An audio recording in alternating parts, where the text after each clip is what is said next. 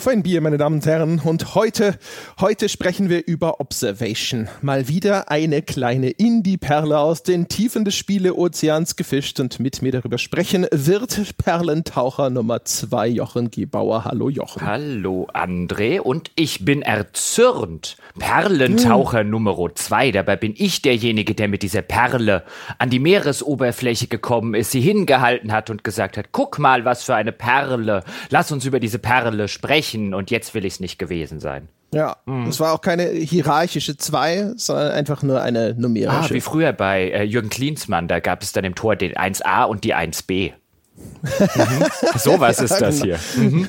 Das waren wahrscheinlich dann Spieler, die genauso mhm. in diesen Muster ja, ja, der. Der, so, genau. der hat die Eins? Nein, nein, nein. Ja, ja, genau. Das war nämlich, damals war der, der Jens Lehmann war die 1a und der Oliver Kahn war die 1b. Ja, damit er nicht die Nummer 2 sein muss. Und ich glaube, der Oliver Kahn hat sich gedacht, weißt du, wohin du dir dein B stecken kannst?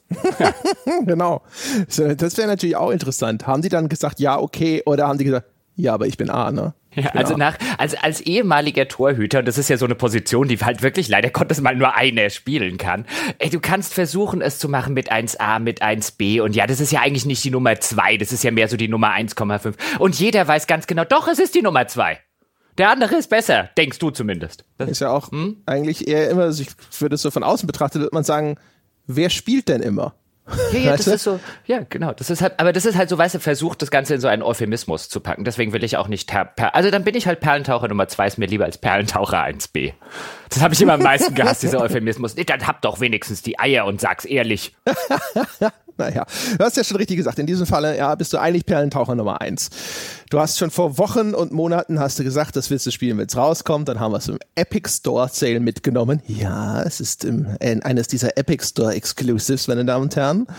Und dann lagst du halt ein bisschen rum, dann kommst du aus dem Urlaub zurück, ja, und dann gab es anscheinend kein Halten mehr. Und dann hast du das gleich empfohlen, bevor du es durchgespielt hattest. Naja, was heißt empfohlen? Ich habe angefangen, es zu spielen. Ich habe festgestellt, dass es einige interessante Dinge tut in den ersten ein bis zwei Stunden. Wir reden hier übrigens von einem Spiel, das insgesamt so fünf bis sechs Stunden, kommt das bei dir auch etwa hin?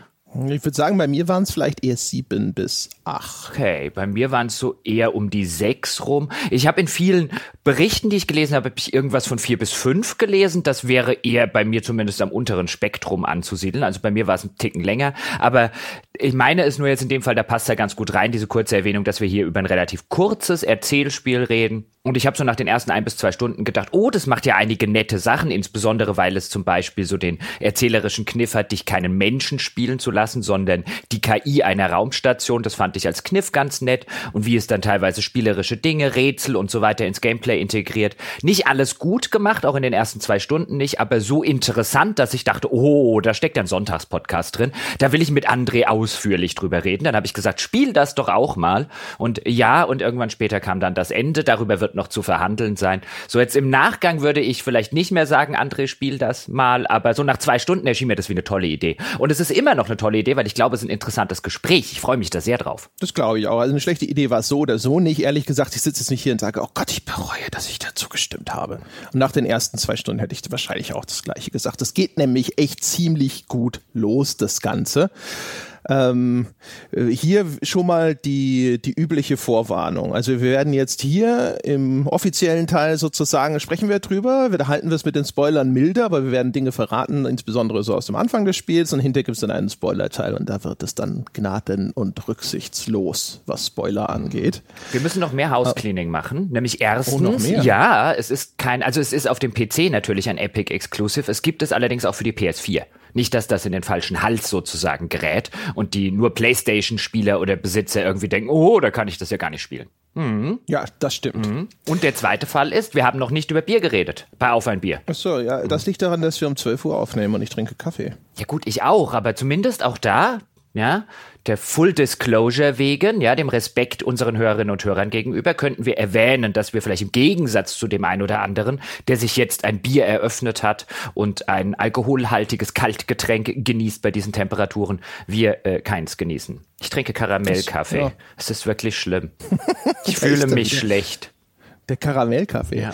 Ich habe das, äh, das äh, große Glück, dass ich immer noch in der Lage bin, meinen Kaffee mit der äh, Müllermilch Pistazie-weiße Schokolade zu genießen. Das ist eine von diesen Aktionssorten, die es irgendwie immer nur sporadisch gibt bei denen. ah, Pist Pistazie-weiße Schokolade, nicht dein Ernst. Doch, also es ist, ist, super. Wonach schmeckt es? Und wenn du jetzt sagst Pistazie und weiße Schokolade, drehe ich dir den Hals um. Also mehr nach Pistazie. die weiße Schokolade, die stellt man sich ein bisschen vor dabei aber tatsächlich, es gibt oder gab, ich weiß gar nicht, ich hatte auf jeden Fall schon mal auch eine reine Pistazienmüllermilch und die fand ich dann eklig. Da ist dann der Pistaziengeschmack zu stark.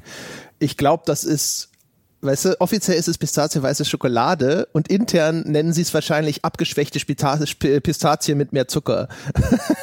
so grob. Und wahrscheinlich war noch nicht mal eine Pistazie auch nur zufällig in der Nähe dieses Behältnisses. Vielleicht werden die auch, äh, weißt du, so außen dran gerieben.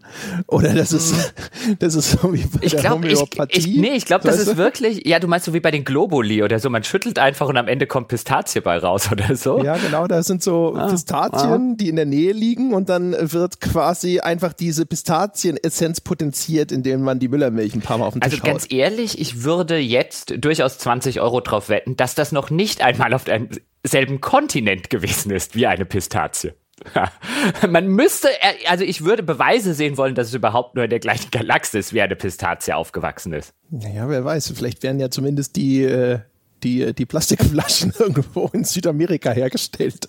Jetzt wollte ich eigentlich mit der Galaxis schon so eine schöne Überleitung, weißt du, aber du bist, du bist einfach weitergelaufen. Nee, da bin ich äh, äh, zu stumpf, ja. Hm. Das hm. Aber dann mit haben wir, hätten wir jetzt das, das Housecleaning gemacht. Also ich, also vielleicht, keine Ahnung, ich hätte ja auch vor einem, vor einem Jahr oder so hätte ich ja auch gesagt, warum sollte ich mir irgendwelches Karamellzeug in meinen Kaffee kippen? Jetzt sitze ich hier, ja, und denke, was ist mit mir passiert. Vielleicht wurde ich auch von Aliens oder so übernommen. Vielleicht auch, ist auch so eine Science-Fiction-Geschichte wie bei Observation. Ja. Möglich. Mhm. Wobei, das ist jetzt erstens ja vorgegriffen äh, und zum Zweiten, bevor Sie sich jetzt äh, sagen, meine Gott, Spoiler, meine Damen und Herren, seien Sie sich da nicht so sicher.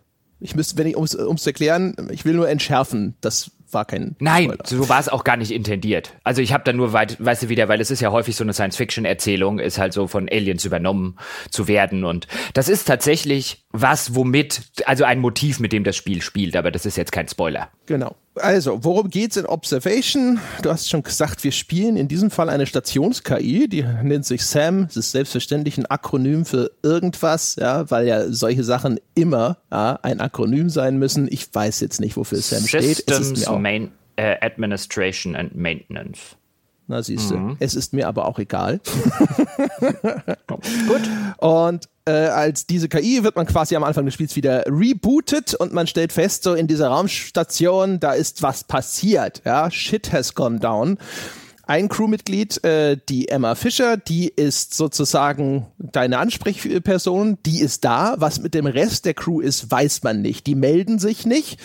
Man äh, muss dann hinterher auch als eine der ersten Amtshandlungen, oder nicht eine der ersten, aber später muss man dann rausfinden, wo sind die, geht's denen noch gut, ist mit denen was passiert oder sonst irgendwas. Auch mit dieser Raumstation ist irgendwas passiert. Die ist nämlich nicht mehr in der Erdumlaufbahn, sondern auf mysteriöse Weise auf einmal kurz vorm Saturn gelandet. Ja, und jetzt muss man eigentlich rausfinden, erstens, was ist da passiert und man muss natürlich am Anfang auch erstmal, da ist einfach nur, da sind Brände auf dieser Station ausgebrochen, die muss man löschen, da muss ein paar Sachen reparieren und dann muss man gucken, was ist hier los, was ist passiert und wie können wir der Emma helfen, dass sie aus dieser Lage hinterher irgendwie wieder gesund rauskommt. Darum geht's. Was man vielleicht noch hinzufügen könnte, der Vollständigkeit halber, und weil ich die Ästhetik sehr mochte, das war einer der Gründe, es gab einen Haufen Gründe, aber einer der Gründe, warum ich das Spiel von vornherein relativ interessant fand, gespannt weil es jetzt vielleicht im Gegensatz zu ähnlich gearteten Spielen, weiß man denkt irgendwie an Raumstationen, in denen was schiefgelaufen ist, könnte man an einen System Shock von früher denken oder so einen Tacoma, was wir mal besprochen haben.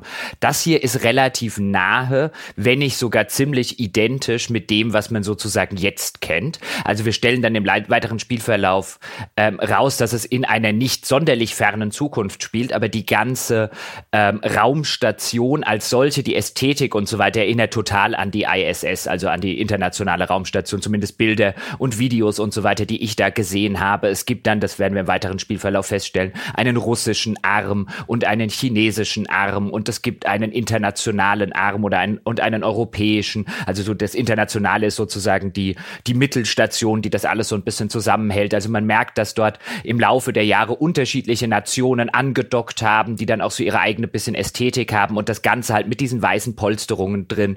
Das erinnert halt schon sehr zumindest an die Bilder, die ich jetzt von der internationalen Raumstation kenne. Und ich finde, bei so Science-Fiction oder Nah-Science-Fiction-Spielen, ich mag sowas immer sehr, sehr gerne, wenn sowas nah an so einer Realität dran ist. Gerade weil es eher was Ungewöhnliches ist, weil ich gefühlsmäßig schon sehr, sehr häufig auf so Science-Fiction-Raumstationen gespielt habe, so 200 Jahre oder 1000 Jahre in die Zukunft. Und jetzt auf so einer ich würde jetzt mal sagen, in Anführungszeichen realistischen Raumstation. Das fand ich halt relativ neu, das fand ich interessant. Ja, das fand ich an sich ganz cool. Man muss ein bisschen dazu sagen, es ist äh, so als äh, relativ eindeutige Inspirationsquelle, jetzt nicht nur vor dem Setup, dass man eine KI spielt, äh, orientiert sich das auch ein bisschen an 2001 Odyssee im Weltraum. Ähm, also auch sogar teilweise so, es gibt im Odyssee im Weltraum gibt's ja auch diesen äh, hexagonförmigen Kanal, durch den die Astronauten da wandern. Und genau diese Struktur zum Beispiel, die sieht man sogar im Logo von Observation wieder. Da merkt man schon, das ist eine relativ eindeutige Inspirationsquelle, so wie ich sowieso das Gefühl hatte, ähm, okay, ehemaliges äh, Teammitglied von Alien Isolation, also der äh, zuständige Hauptentwickler von Observation war früher im Team der Entwickler von Alien Isolation, hat sich gedacht, okay, was wenn ich ein Low-Budget-Spiel mache, das so ist wie Alien Isolation, aber halt mit 2001 A Space Odyssey. Huh. Jetzt könnte man allerdings denken, dass es irgendwie sowas wie ein Monster gibt, wie bei Alien Isolation, also dass es eher so ein Survival-Horror-Spiel ist. Das ist es ja nicht. Also nur um da jetzt, dass, dass Leute nicht die falsche Assoziation haben. Nee, genau. Ne? Also wie gesagt, es ist halt so, äh, man hat so atmosphärisch, finde ich, hatte ich so ab und zu so ein paar Mal das Gefühl, das fühlte sich so ein bisschen an wie Alien Isolation. Das ist ja auch, also das ist jetzt nicht so, das hier hat ja tatsächlich eher eine Anmutung von einem gewissen Realismus oder so Nahzukunftsrealismus zumindest, ne? wie du schon gesagt hast, man hat das Gefühl, so könnte vielleicht eine modernere Raumstation auch aussehen. Äh, und die Alien-Filme, die haben ja auch so einen, das ist jetzt vielleicht kein realistisches Design, aber es ist kein super futuristisches, ne? sondern es ist ja so, da gibt es bestimmt irgendeinen Fachbegriff dafür, ne? so keine Ahnung, weiß nicht, Low-Budget Sci-Fi. Ja. Also halt diese, so wie Star Wars und so, wo die Gänge alle eher so äh, ne, industriell oder pragmatisch aussehen und nicht alles geleckt ist und mit irgendwelchen Holodisplays zugekleistert ja. ist. Ja, was ich eher meinte, war halt einfach so eine Sache, ähm, die ich halt dann ganz putzig finde, ist ähm, auch jetzt bei so einem Alien Isolation und Co., zumindest in meiner Erinnerung, korrigiere mich, wenn ich mich irre, aber das, du hast halt nicht zum Beispiel diese ganze Schwerelosigkeit. Also wir reden halt über ein Nahzukunftssetting, in dem offensichtlich man noch nicht auf einer Raumstation irgendwie ganz normal rumlaufen kann und da gibt's ganz normale Betten und Schränke und so weiter, sondern alles muss halt auf die eine oder andere Weise an die Wand genagelt, in Anführungszeichen sein. Die Betten müssen einklappbar sein, die Laptops sind dann irgendwie an Ständern mit an der Wand befestigt. Die Leute ähm, müssen Raumanzüge tragen und so weiter und so fort. Also genau diese, dieser ganze, dieser ganze Nah-Zukunftsansatz oder realistische Ansatz, weil wir sind ja auch noch nicht so weit, dass wir eine Raumstation bauen können. Vielleicht geht das theoretisch, ich bin jetzt kein Astrophysiker, aber zumindest sind wir ja zumindest meines Kenntnisstandes auch noch nicht so weit, dass wir eine Raumstation bauen können, wie jetzt in Alien Isolation. Ja, also die, dass, dass dort Schwerelosigkeit herrscht, ist garantiert ein kategorischer Unterschied. Das gibt's wahrscheinlich nicht oft zumindest. Es gibt natürlich Spiele, die so Schwerelosigkeitssequenzen inszenieren, aber dass man tatsächlich auf einer Raumstation spielt und da die ganze Zeit konsequent quasi mhm. keine Gravitation vorhanden genau, ist. Genau, das, das, ja. das waren halt so, so, so Dinge, die ich äh, äh interessant fand. Inter äh, interessant auch, weil du ähm, Kubrick erwähnt hast, 2001 Odyssee im Weltall bekanntermaßen. Das habe ich selbstverständlich auch hier auf dem Zettel stehen. Ich habe vielleicht mal als Vorgriff, ähm, wenn wir dann später später über das Ende und die Story sprechen werden und dann vielleicht auch auf dem Spoilerteil. Ich habe hier tatsächlich stehen, ähm, wortwörtlich zitiere ich aus mein, von meinem Notizblock, will Kubrick sein, ist aber nur Captain Future. okay, ja, das ist, das ist, das ist ganz schön. Ja, da sprechen wir dann später drüber. Ja, sprechen wir vielleicht erstmal so ein bisschen drüber, wie sich das Ding überhaupt spielt, oder? Magst du es erzählen, bevor ich jetzt schon wieder anfange zu monologisieren? Ich kann es sehr gerne erzählen, beziehungsweise ich fange einfach mal an, weil auch das ist so ein interessanter Aspekt des Ganzen, denn wie wir schon erwähnt haben, man spielt eben Sam, diese KI, die KI dieser Raumstation, die eben neu gestartet wird. Das erklärt auch ein bisschen, warum man am Anfang noch auf die ganzen ähm, Fähigkeiten dieser KI nicht zugreifen kann, weil offensichtlich ist halt bei diesem ganzen Ding, was dort schiefgelaufen ist, hat sozusagen auch Sam sein Gedächtnis verloren, also sein Memory Core wurde irgendwie gelöscht. Man muss jetzt neue Programme und so weiter installieren.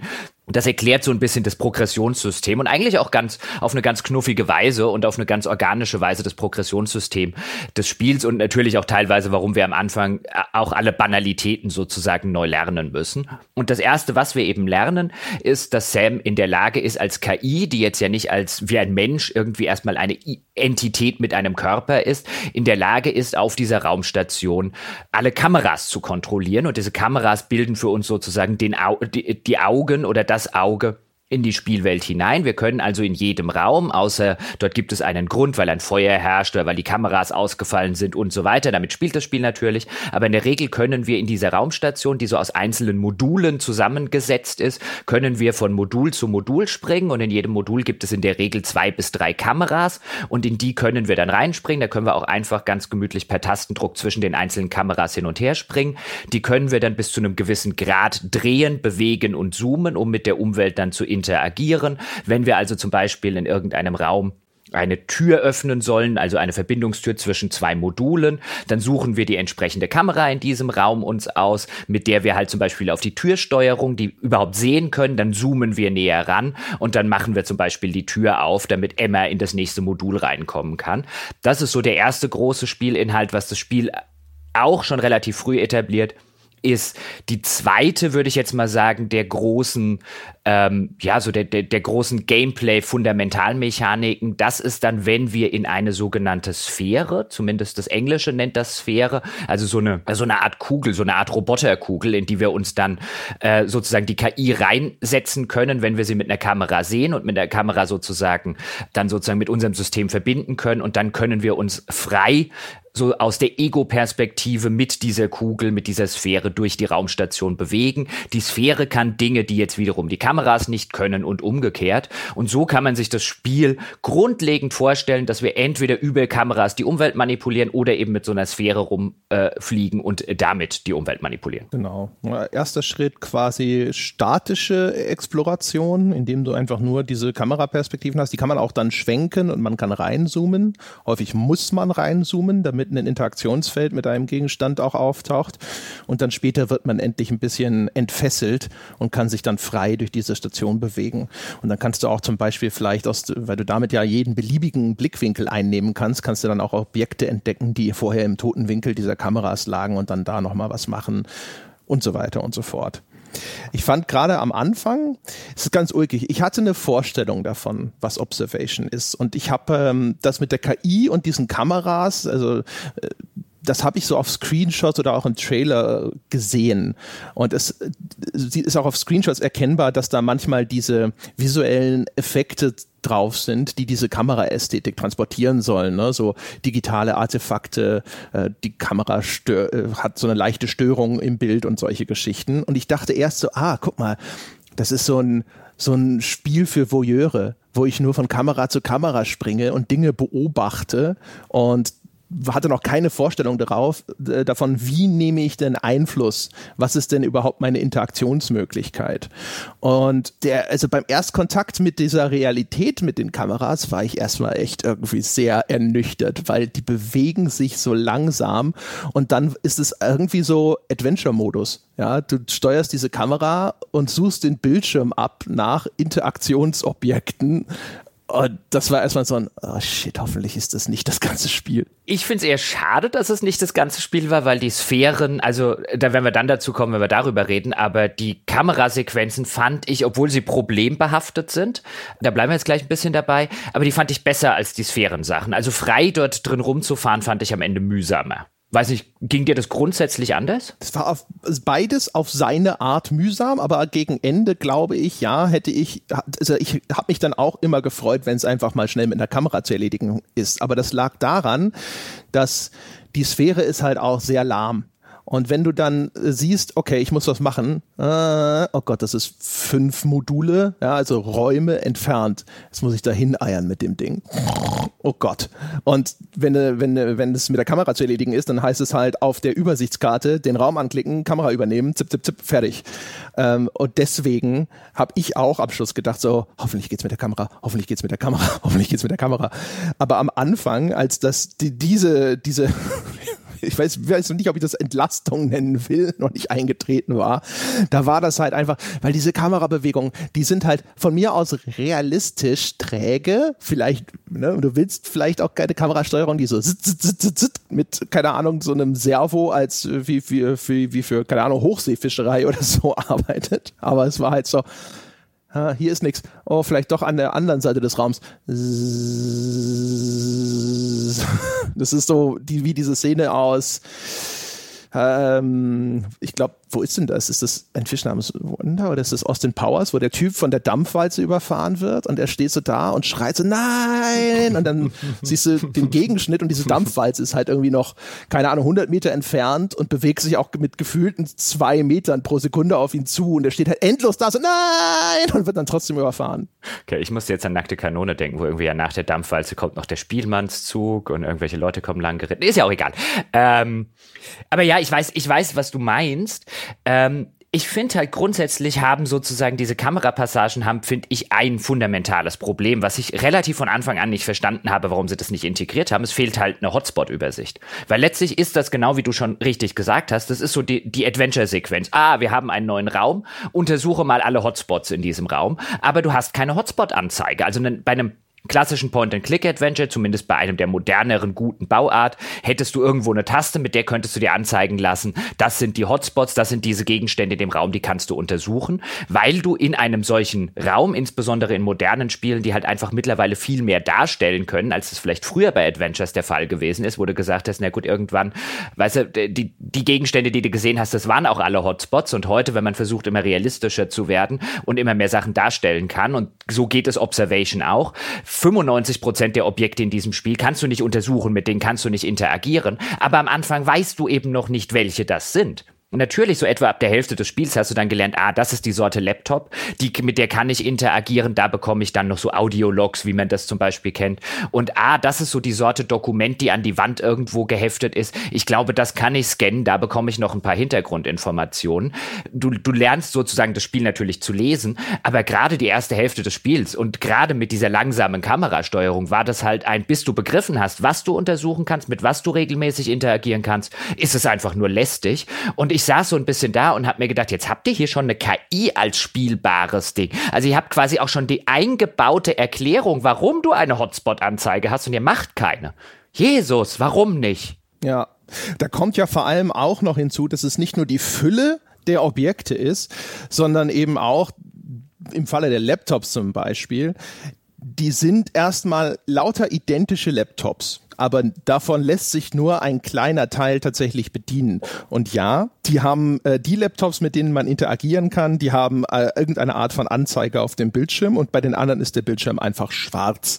Aber du siehst den Laptop nicht unbedingt immer gleich von vorne. Manchmal siehst du den Laptop auch erst von hinten. Ja, und das ist dann so, so Laptop, Laptop, Laptop, geht nicht, geht nicht, geht nicht, geht nicht. Und noch schlimmer ist es bei den Dokumenten, weil überall in der Station hängen irgendwelche Dokumente an den Wänden, da sind auch Fotos oder irgendwelche, keine Ahnung, Diplomurkunden oder sonstige Porträts von den Crewmitgliedern aufgehängt. Und auch da gilt, ein kleiner Teil dieser Dokumente lässt sich scannen. Ein kleiner Teil dieser Dokumente ist sogar wichtig zu scannen und der Rest liefert dann halt so Hintergrundinformationen wie diese Audiologs. Und das ist dann halt so ein Ding, so, äh, habe ich jetzt tatsächlich hier zum Beispiel schon mal mit der Kamera drüber geschwenkt, um zu schauen, ob zufällig irgendetwas dabei ist, das ich tatsächlich ansehen darf. Und das ist dann halt, also das fand ich ehrlich gesagt einfach nur scheiße designt. Ja, also das ist halt wirklich der Fall von, es gibt eine Lösung für genau dieses Problem, die nennt sich eine optionale Hotspot-Anzeige. Zeig mir alles an, mit was ich in diesem Raum oder zumindest in dieser Kameraansicht interagieren kann. Und dann kann ich das sozusagen abklappern. Dann kann ich auch auf Nummer sicher gehen, dass ich nichts Wichtiges übersehen habe, weil das vielleicht irgendwie ganz unten links in irgendeinem Winkel oder so rumlag, wo ich jetzt zufällig mal nicht mit der Kamera hingeschwenkt bin. Da gibt es eine Lösung dafür, eine gute, eine standardmäßige Lösung. Sie nicht einzusetzen, ist halt einfach dämlich. In diesem konkreten konkreten Kontext. Man kann jetzt auch von mir aus drüber streiten, ob so Hotspot-Anzeigen generell eine gute Idee sind, ob man das designtechnisch nicht anders lösen kann. Und da würde ich durchaus sagen, es gibt auch andere Spiele, die lösen das auch ein bisschen anders. Das kann man auch anders machen. In dem Fall, wo sich Observation halt für keine Lösung dafür entschieden hat, ist es halt einfach ein, ein schlechteres Spiel, als es sein müsste. Also das finde ich halt so ein, das ist halt so ein Eigentor, das du echt ganz einfach hättest vermeiden können deswegen war ich so ein bisschen konsterniert, warum man es nicht macht. Genau, du sagst ja schon, es gibt ja auch zig Lösungen dafür, die, ne, der Glanzeffekt auf Interaktionsobjekten und so weiter. Kann nur vermuten, dass sie wollen, dass der Spieler da so sich irgendwie intensiv mit dieser Umgebung auseinandersetzen muss und nicht nur, okay, Hotspot, Hotspot, Hotspot, der ganze Rest interessiert mich schon nicht mehr. Aber weiß ich nicht, dafür ist es dann halt auch zu uniform. Zum Beispiel, es gibt halt ganz viele Post-its in dieser Station. Ja? Und ähm, das ist so ein Ding, die sind dann manchmal wichtig, weil da ein PIN-Code draufsteht, weil jeder seine PIN-Codes überall offen rumliegen lässt, damit der Spieler auch hinterher per Kamera finden kann. Ähm, aber äh, ganz vielen Fällen oder so sind da halt einfach Post-its. Und da habe ich mir auch gedacht, so, wenn da jetzt, wenn das jetzt irgendwie immer was Interessantes wäre, aber die wiederholen sich dann halt auch ständig. Es gibt halt, keine Ahnung, drei Millionen Post-its, auf denen steht halt einfach Don't move, so nach dem Motto, lass das hier liegen, dass das nicht hinter irgendwo, wenn hinter suche ich es, weil es an einem anderen Ort getragen wurde. Und da denkst du dann auch so nach einer Zeit so, da ist einfach nicht genug Interessantes und Aufregendes mhm. in dieser Spielumgebung. Und dann verliere ich das Interesse, alles mir genau anzusehen, weil ich dann immer wieder enttäuscht werde. Wobei das jetzt so ein Fall ist, ähm, das erinnert mich jetzt an Edith Finch, was ja auch so eine ähnliche Sorte, ich meine zumindest, dass bei Edith Finch so war, ähnliche Sorte Spiel ist, wo man sich da durch dieses Haus bewegt und wo, wo du halt teilweise einfach die Budgetbeschränkungen siehst. Also ich glaube, diese Post-it-Zettel, das ist halt einfach ein, wir haben einen Don't-Move-Zettel gemacht. Das ist jetzt wirklich ein kleines, sehr überschaubares Indie-Team. Also die Credits sind sehr, sehr schnell vorbei am Ende des Spiels. Mhm. Ähm, und dafür sieht es übrigens, wenn wir noch dazu kommen, also dafür ist es zumindest, was das, was das, was das visuelle Design und die ganze Ästhetik angeht, ist es echt hübsch designt. Insbesondere, wenn man sich die kleine Teamgröße vor Augen hält. Aber da siehst du dann halt an solchen sich wiederholenden Assets, siehst du halt dann, äh, glaube ich, echt die Budgetierung. Weil bei Edith Finch, deswegen habe ich es angesprochen, wo du irgendwann mal ge gedacht hast, mein Gott, also dieses Buch über Fasane muss die Familie Finch echt gerne gelesen haben, dafür, dass sie über 200 Exemplare davon besitzen. Genau, das haben wir damals gesagt. Die Familie Finch hier, ja, die liest ein Buch auch zweimal und sie kauft es auch zweimal. ja, oder 30 und, äh, Mal. genau. Man sieht es ja auch daran, dass dieser John McKellen äh, der äh, Lead Designer ist äh, und und dann hat er die Story geschrieben. Äh, er ist Art Director, er ist auch UI Designer gewesen. Also alleine daran, wie viele Hüte der auf hatte bei dieser Produktion, kann man schon sehen, dass das natürlich mit sehr begrenzten Mitteln etwas machen musste. Äh, und dafür ja natürlich äh, beachtliches geschaffen hat. Ne? Aber in, bei unseren Besprechungen lassen wir die Leute ja nie ins Kinderschwimmbecken. Nee. Und vor allen Dingen schon gar nicht, wenn sie ja nicht ins Kinderschwimmbecken wollen, sondern hier mit den großen Jungs vom 10-Meter-Turm hüpfen wollen, wie Stanley Kubrick. Hm. Dann sowieso. Ja, also über Stanley Kubrick redet man ja nicht im Planschbecken. Also kann also man vielleicht. Nicht in unserem. genau, nicht in unserem. Ich könnte mal mit jemandem über Stanley Kubrick im Planschbecken reden. Dann nenne ich es Stanley Kubrick im Planschbecken. Das ist ein toller Titel. ja. Ja, also das ist tatsächlich enervierend. Was aber äh, zum Glück dagegen hält, ist, dass diese Geschichte, die da erzählt wird, finde ich, von Anfang an halt ein cooles Mysterium aufmacht. Ne? Mhm. So, diese Station sitzt auf einmal beim Saturn. Das ist so, wie ist das passiert? Was ist hier los? Sowas ist eigentlich irgendwie immer cool. Und dann tatsächlich es schafft, eigentlich in, mit einer relativ guten Schlagzahl dieses Interesse aufrechtzuerhalten, indem es irgendwelche neuen Wendungen oder neue Informationen preisgibt. Ich finde, das das ist halt etwas, was schon sehr früh einsetzt, dass man so da sitzt und sich denkt so, okay, ja, okay, das lasse ich mir gefallen, das will ich äh, wissen, das will ich erfahren und da steuere ich auch eine langsame Kamera für. Ja, und in seinen lichten Momenten, finde ich, ergänzt es sich so wunderbar. Also es sind so Kleinigkeiten, die mir dann halt ganz gut gefallen haben, an eben dieser Grundprämisse, du spielst mal nicht einen der Menschen an Bord dieser Raumstation, wo irgendwas passiert ist und versuchst rauszufinden, wie das ist, sondern du spielst die KI mit sozusagen allen Vor- und allen Nachteilen. Und dann fängt das Spiel ja wirklich damit an, dass eben diese Emma Fischer, die du schon erwähnt hast, sozusagen die Hauptfigur des Spiels, so könnte man es sagen, ohne dass wir sie spielen. Auch das ist mal mal eine, wie viele Spiele gibt es, in denen man nicht die Hauptfigur steuert? Auch das ist eine ganz, ein ganz interessanter Kniff eigentlich, der theoretisch dann viel spannender ist, als er tatsächlich umgesetzt wird. Aber dann fängt es halt an, dass eben die Emma Fischer dich sozusagen als KI neu hochbootet und dann macht sie so eine, so eine, ähm, so eine Stimmerkennung und dann sagt sie anscheinend irgendwie ihren Code, der entsprechend dafür auch noch da ist.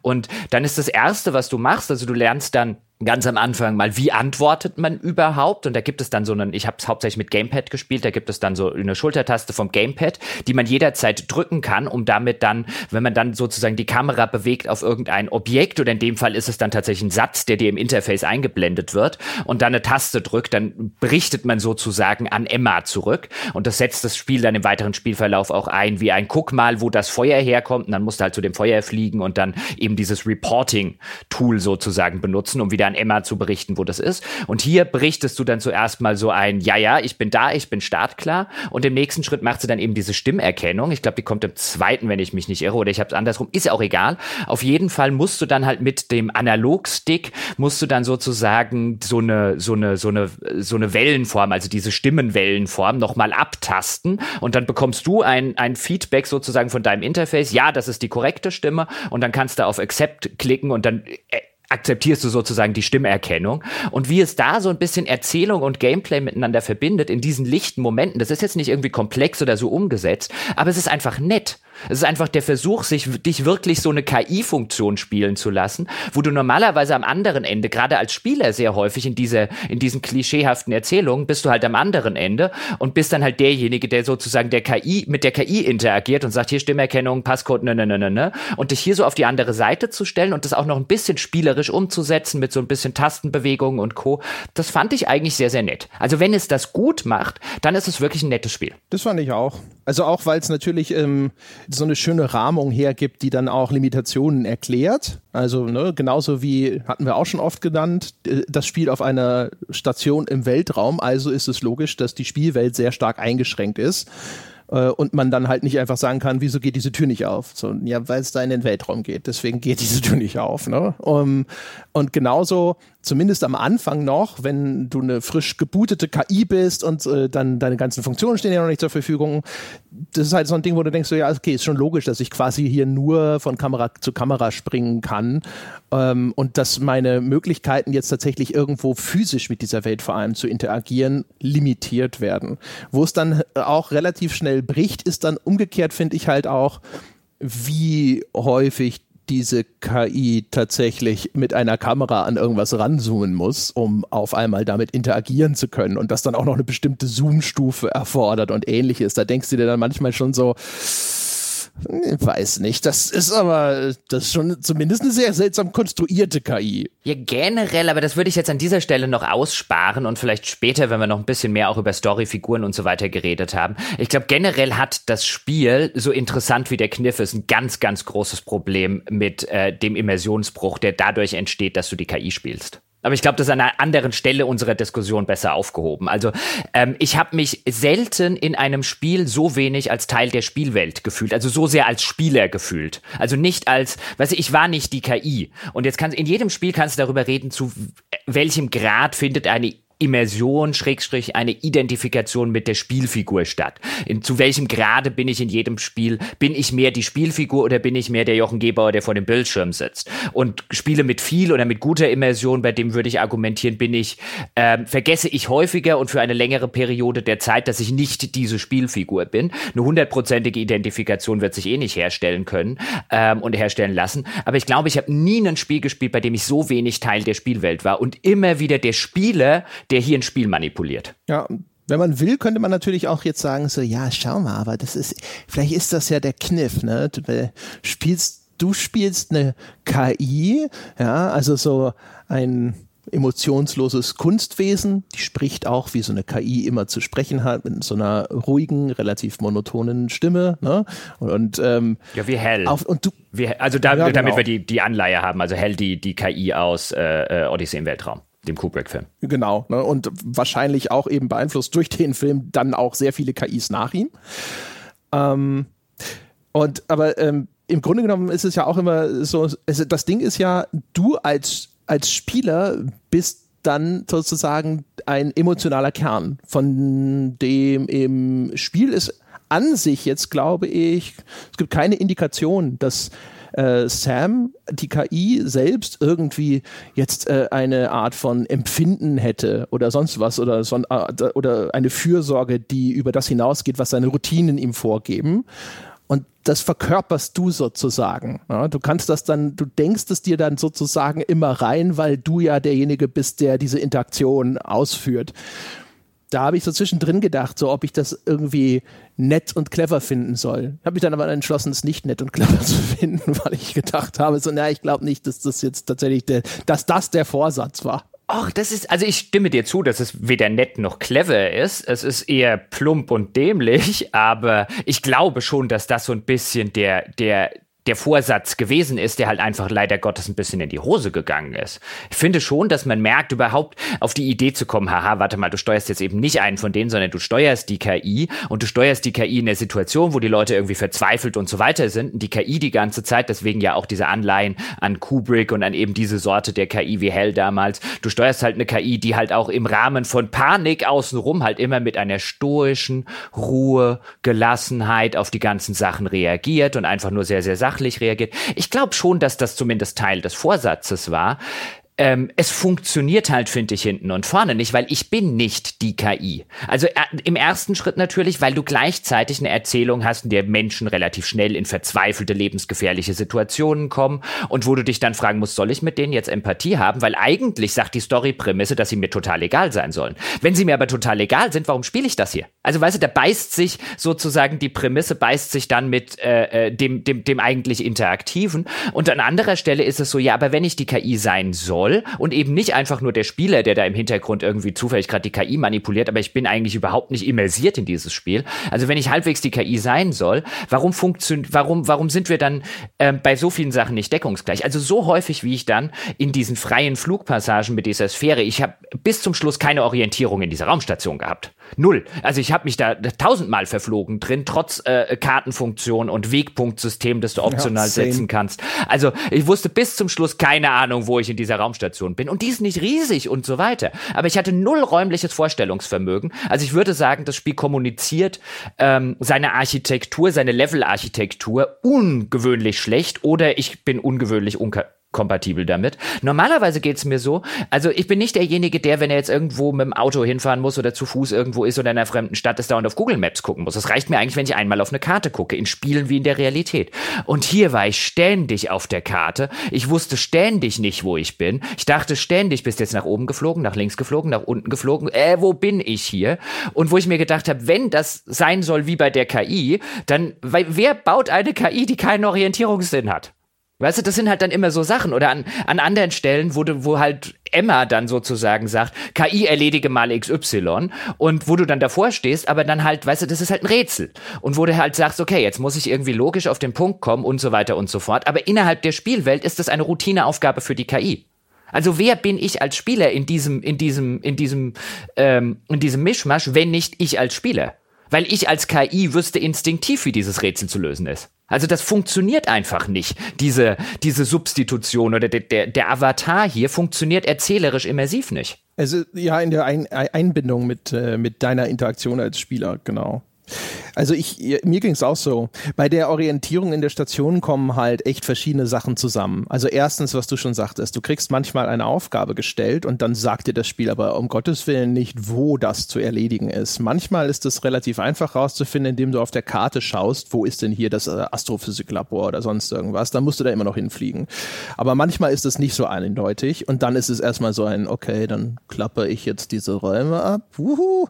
Dann das zweite ist, du hast, wenn du diese Sphäre bedienst, hast du dieses ich glaube, man nennt es Six Degrees of Freedom. Also du läufst ja jetzt nicht auf einem Boden oder sowas. Du kannst dich nicht nur nach vorne und hinten und links und rechts bewegen, sondern auch nach oben und unten.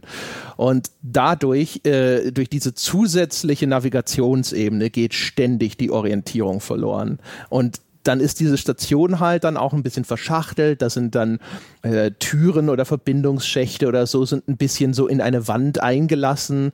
Und dann wie oft ich irgendwo lang geeiert bin und dann gedacht habe so, ja, aber hier ähm, soll es hier lang gehen? Hier ist doch keine Tür. Und dann so, ach Gott, da ist doch noch eine Tür.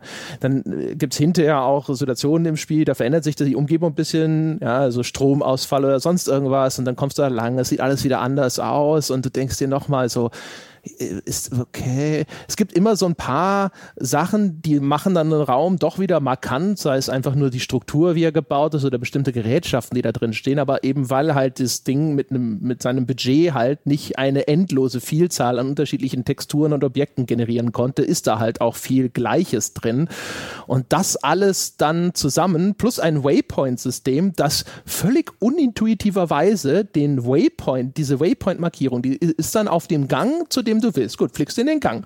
Dann endet dieser Gang irgendwann und auf einmal driftet die so nach links oder rechts aus dem Bild. Und ich denke mir so, okay, dann gehst du da lang. Aber nein, das macht sie immer. Die, die, die, macht, die fliegt in irgendeiner Art von Kurve aus dem Bild und dann erscheint sie neu an der nächsten Position, zu der du gehen musst. Aber das ist nicht unbedingt die Richtung, aus, in der sie aus diesem Bild fliegt. Und es war am Anfang total irritierend. Ich dachte, aber der Waypoint-Marker ist doch, ist doch hier links um die Kurve verschwunden. Bis ich gerafft habe, ja, aber der Waypoint-Marker macht halt, was der Waypoint-Marker machen möchte. Und dann gibt es ja zwei Sequenzen, eine eher etwas längere und eine etwas kürzere, bei der man außerhalb der Station so auf Weltraumspaziergang unterwegs ist. Zumindest zwei spielerische Abschnitte, in denen man dort auch als KI Dinge machen muss. Und dieser erste Abschnitt, dieser erste Abschnitt ist des Teufels. Ja, hätte ich nicht schon mit dir ja. den Sonntagspodcast gemacht, wäre da das Spiel aus dem Fenster geflogen. Weil das ist. Ich hab auch gedacht. Boah. Du hattest ja schon irgendwie vorher, glaube ich, sogar gesagt, ja, wart mal, bis dieser Weltraumspaziergang kommt. Und dann kam der Weltraumspaziergang und ich so, Weltraumspaziergang abgeschlossen. Weiß gar nicht, was der Jochen hat. Nur dann kommt, ich nehme an, dass du das meinst, dann kommt das Ding so, ja, okay, komm zurück. Und er so, so, zurück? nee, bei, bei, ja, bei mir ging es schon vorher, weil dann ist man wirklich relativ frei. Natürlich gibt es dann, dort kann man versuchen, das kaputt zu machen oder so, aber man kann relativ frei an dieser nicht ganz kleinen Station dann außen entlang fliegen. Und hilfreicherweise ist teilweise auch auf die Module von außen geschrieben, wie sozusagen diese Module, wie die Module heißen. Die sind in der Regel durchnummeriert, dann je nachdem, ob wir uns beim russischen oder beim chinesischen oder beim internationalen Arm dieser Raumstation befinden. Aber es ist, also auch da fand ich, es ist ein ziemlich, äh, äh da ist das mit dem verbunden und so weiter. Alles hängt irgendwie zusammen in dieser, in dieser verästelten Struktur. Ist ein ziemliches Kuddelmuddel. Und dann bekommst du halt wirklich die rudimentärsten Ansagen. Am besten fand ich noch, ich bin dann halt irgendwie losgeflogen und dann äh, äh sagt Emma sowas, Sam, jetzt nach unten. Und ich so, wo ist, woher soll ich wissen, wo hier unten ist? Hier gibt's kein unten. Ja, was ist denn unten ja, dein was unten? Ist unten? Ja, und vor allen Dingen dein unten ist, du bist irgendwo drin in der Station. Also ja, ich weiß ja noch nicht mal, wo du gerade bist. Das war so ein jetzt nach unten. Ja, warte, ich habe hier echt ganz viele Richtungen und alles könnte unten sein. Ist auch geil, der, äh, da ist etwas, das du finden sollst in diesem Abschnitt. Und dann ist auch irgendwann kommt Emma an und sagt so, ah, da ist es ja. Und ich so, was? Ja. Wo? nee, ich, ich auch. Ich auch. Ja, da war es überhaupt nicht. Das hatte ich im zweiten Ding. Ähm, da ist halt, ah, da ist sie ja. Also jetzt ohne, ohne mehr zu erzählen, aber es war halt das, das, das Pronomen für den, für das Objekt, das man sucht, ist eine sie. Da ist sie ja. Und ich so, nein, da ist sie nicht. Nirgendwo ist sie. Das war wirklich, wenn ich so, okay.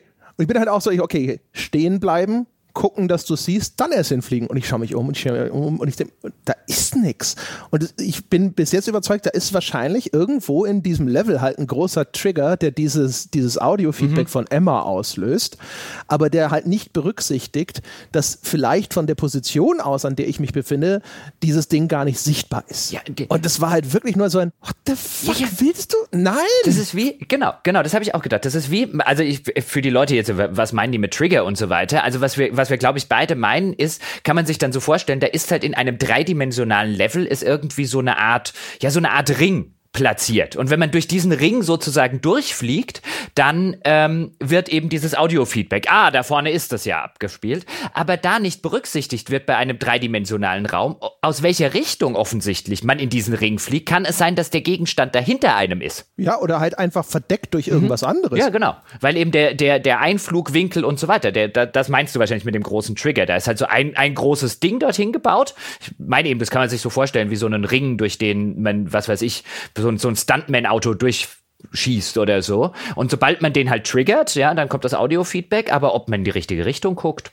Ja, also genau. mich hat das noch das mehr halt verwirrt. Echt. Das war halt ein Wo, wo? Ja, das, ist, also das, das, das war auch das Ding, dass man da sucht, ist dann auch schwer zu identifizieren, finde ich. Auch da ist wieder so, es gibt da kein Highlighting oder sonst irgendwas und das ist dann halt auch so ein Ding, so, ist, ist es das, ist es das? Bisschen näher ran, bisschen näher ran, bisschen näher ran. Ah ja, ich glaube, das ist es. ja. Ähm, und dann war halt hinterher vor allem, aber für mich das Schlimmste war wirklich dieses, okay, und jetzt komm einfach zurück in die Station.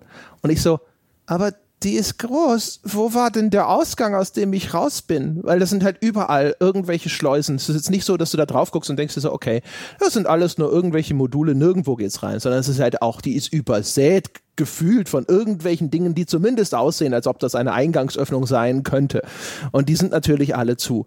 Und dann bin ich da rumgeflogen und auch da wieder, weil das dieses, dieses in alle Richtungen dreidimensional bewegbare Ding ist, du, du fliegst da halt oben drüber sozusagen und wenn diese Öffnung dann an der Unterseite ist, hast du natürlich keine Chance, die je zu Gesicht zu bekommen. Und ich bin dann halt wirklich so, erst da so lang geflogen, dachte so, okay, okay, wo bist denn du grob hergekommen? Kommt dir irgendwas bekannt vor?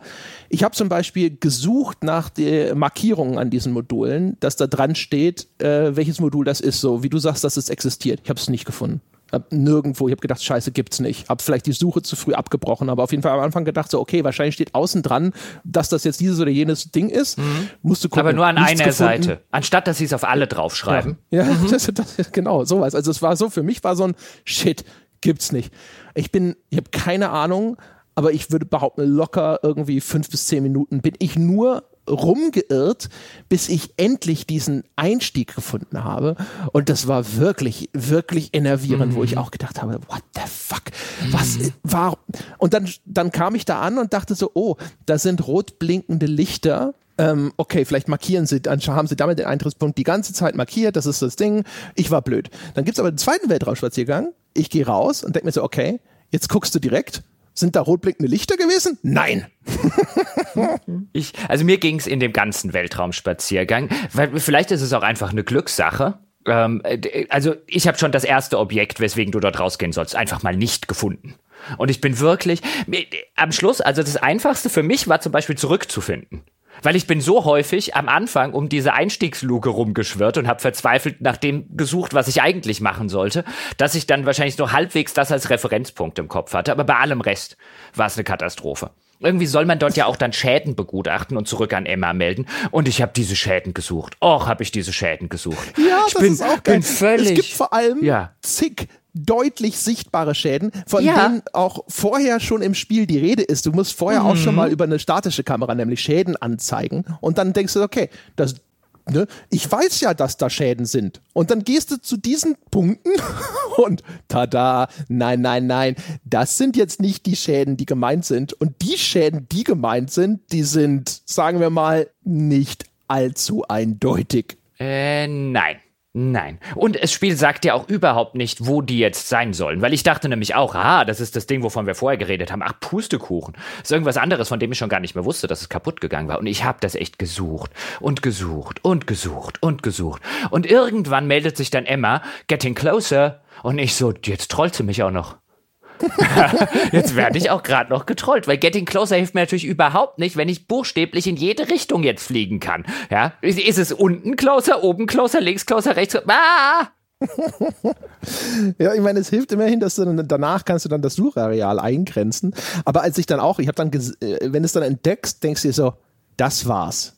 Okay, okay, weil es ist halt so, äh, sieht aus wie ein größerer verbrannter Fleck auf der Oberfläche. Und das ist halt so ein Ding, wo du denkst, es gibt hier so viele so offensichtliche yeah. und viel, viel plakativere Schäden. Da drüben ist ein ganzes Solarpanel-Segel komplett kaputt und die Hälfte davon weht hier gerade irgendwie durch ein Weltall und du kümmerst dich da vorne um diese zwei Brandflecken. Ja, und das war halt echt so. Und vor allem, ich bin dann habe dann angefangen, in dieser Art Detektivmodus durch die Gegend zu fliegen. Also es gibt ja diesen Modus, das ist auch die gleiche Taste, die du benutzt, um diesen Antwortmodus zu aktivieren und dann scannt Sam quasi die Umgebung. Und das ist dann der gleiche Effekt wie halt auch bei Batman und Co.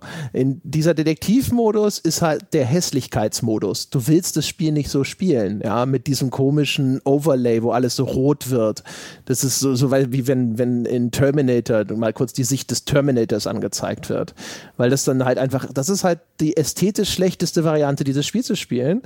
Und dann habe ich aber ständig gedacht so, ja, shit, jetzt muss ich halt jetzt mit dieser Ansicht rumfliegen. Das ist jetzt zum Glück nicht kategorisch über das ganze Spiel so. Aber das war halt so immer so, weil dann wenigstens häufig dann auch mal direkt eine Beschreibung dazu kam. Dann kam dann auch mal sowas hier, das ist das Dingsbums-Modul an so und so. Und ich so, ah, das ist der chinesische Teil der Station. Okay, jetzt weiß ich zumindest mal grob, wo ich ungefähr bin. Natürlich wird dir aber auch, während du im Weltraum bist, die sonst verfügbare Karte nicht mehr angezeigt, damit du auch bloß nicht eine grobe Orientierung bekommen könntest, wo in Relation zu dem Punkt, an dem du dich gerade befindest, den du zufällig identifiziert hast, denn der Punkt mhm. sein könnte, den du eigentlich suchst. Und wenn du, wenn du all das verbinden würdest, zum Beispiel mit einer Spielfigur und einem spielbaren Charakter, der jetzt aus welchen Gründen auch immer ähm, irgendwo, keine Ahnung, in den Weltraum entführt wurde oder versetzt wurde und dann halt sozusagen die Orientierungslosigkeit dieser Person nachspielen würdest, würde ich ja sogar noch sagen, das könnte ganz cool sein. Ja, aber hier in dem Fall, wo ich eine, eine KI spiele, die es auch noch eigentlich viel, viel besser wissen sollte und wenn nicht die notwendigen Informationen ruckzuck abrufen können sollte und eigentlich kein Problem mit Desorientierung und so weiter haben sollte, in dem Moment ist es halt einfach nur frustrierend, weil in dem Moment tut es narrativ und für meine Immersion gar nichts, sondern geht mir halt nur aktiv auf die Nerven. Genau. Genauso wie halt, ne, da, jetzt können wir den, den, diesen Kreis schließen, was ich vorhin ja schon sagte, wenn du als KI mit dieser Sphäre durch die Station eierst, wo du so denkst, so, Kines, wir haben doch heute schon erste vielversprechende Tests mit autonomen Fahrzeugen und jetzt bin ich eine erheblich fortschrittlichere KI, ja, aber ich, ich ramm ständig gegen irgendein Objekt, das dann doch wieder im Weg war, weil offensichtlich diese KI halt kein Abstandsmesser hat, ne, sondern so, weil ne, ich als Spieler, wenn es ja aus der Ego-Perspektive, dann unterschätzt du halt dann doch manchmal den Abstand zum Boden oder sonst irgendwas. Das fand ich übrigens äh, extra störend, weil jedes Mal, wenn du mit dieser KI-Sonde irgendwo anstößt, dann gibt es auch wieder so einen Kamerastöreffekt. Und das ist einfach so ein Effekt, der visuell nicht angenehm ist. Und das, das ist dann gerade hinterher manchmal, dann verwurschtelst du dich durch enge Gänge durch oder du bist in einem Raum, wo so ein bisschen Fracht sich gelöst hat und ganz viele Dinge irgendwo in der Schwerelosigkeit umhertreiben. Und dann, wenn dann ständig dieses Bzz, Bzz, Bzz Ding auf dem Bildschirm erscheint. Und der, der, der, der letzte Teil, den ich jetzt zu dem Teil der Diskussion, so mit dem, dem, dem ganzen KI-Konstrukt äh, spielen und auch im, insbesondere im Hinblick auf Gameplay, was ich so ein bisschen schade fand. Also ich hätte eigentlich gedacht, dass sie halt unter dieser Prämisse, du spielst diese Stations-KI, dass sie halt viel mehr mit dieser Stations-KI, den, den, den, Kameras und so weiter, also mit diesem ganzen Story-Ansatz auch gameplay-technisch arbeiten. Aber was du letztlich machst, ist in der Regel ähm, ziemlich 0815 das, was man wahrscheinlich auch machen würde, wenn man einen menschlichen Charakter gespielt hätte. Also du, du, du, du klapperst Hotspots ab, du gehst von, du gehst an den Punkt, an dem dir jemand gesagt hat oder etwas gesagt hat oder das Spiel sagt, wo du hingehen musst und löst zum Beispiel irgendwelche physikalischen Rätsel, die es auch gibt oder Logikrätsel, die es im Laufe des Spiels gibt. Und ein paar davon fand ich echt cool. Ein paar davon waren eher so aus der Rubrik ein, nee, komm, da gucke ich lieber gleich in eine Komplettlösung. Das ist mir jetzt gerade zu doof.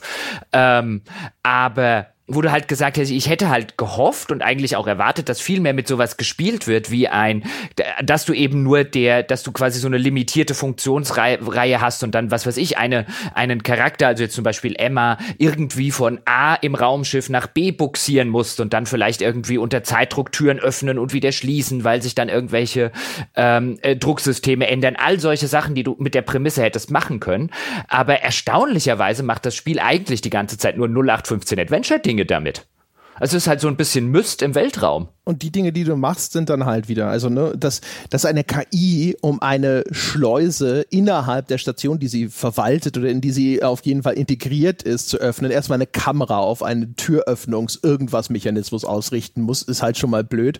Und bei diesen Rätseln, also da kommen wir jetzt nämlich noch zu einem größeren Spielbestandteil, das Spiel ist ja durchsetzt von so Logikrätseln, das sind halt aber sehr viele dabei, wo man sehr stark denkt, eine KI hätte das innerhalb von drei Millisekunden hätte das gelöst. Mhm. Und es ist überhaupt kein Problem. Aber jetzt muss ich es als Spieler ausagieren und dann ist es auf einmal eine Herausforderung, das mit dem Zeitlimit von 10, 20 Sekunden zu erledigen. Ja, und vor allen Dingen eine KI, weißt du, die hätte, die müsste das Rätsel nicht lösen. Also wer, genau, wer baut denn ein System, in dem die KI erstmal ein Logikrätsel lösen muss, um auf eine elementare Funktion zuzugreifen? Ja, aber das ist halt so, äh, ich vielleicht, keine Ahnung, aber ich glaube, den Sprung, den hätte ich ihnen noch verziehen, aber das war halt so ein Ding, das, da sitzt halt ständig davor und denkst dir so, das, ja, das passt halt alles hinten und vorne nicht.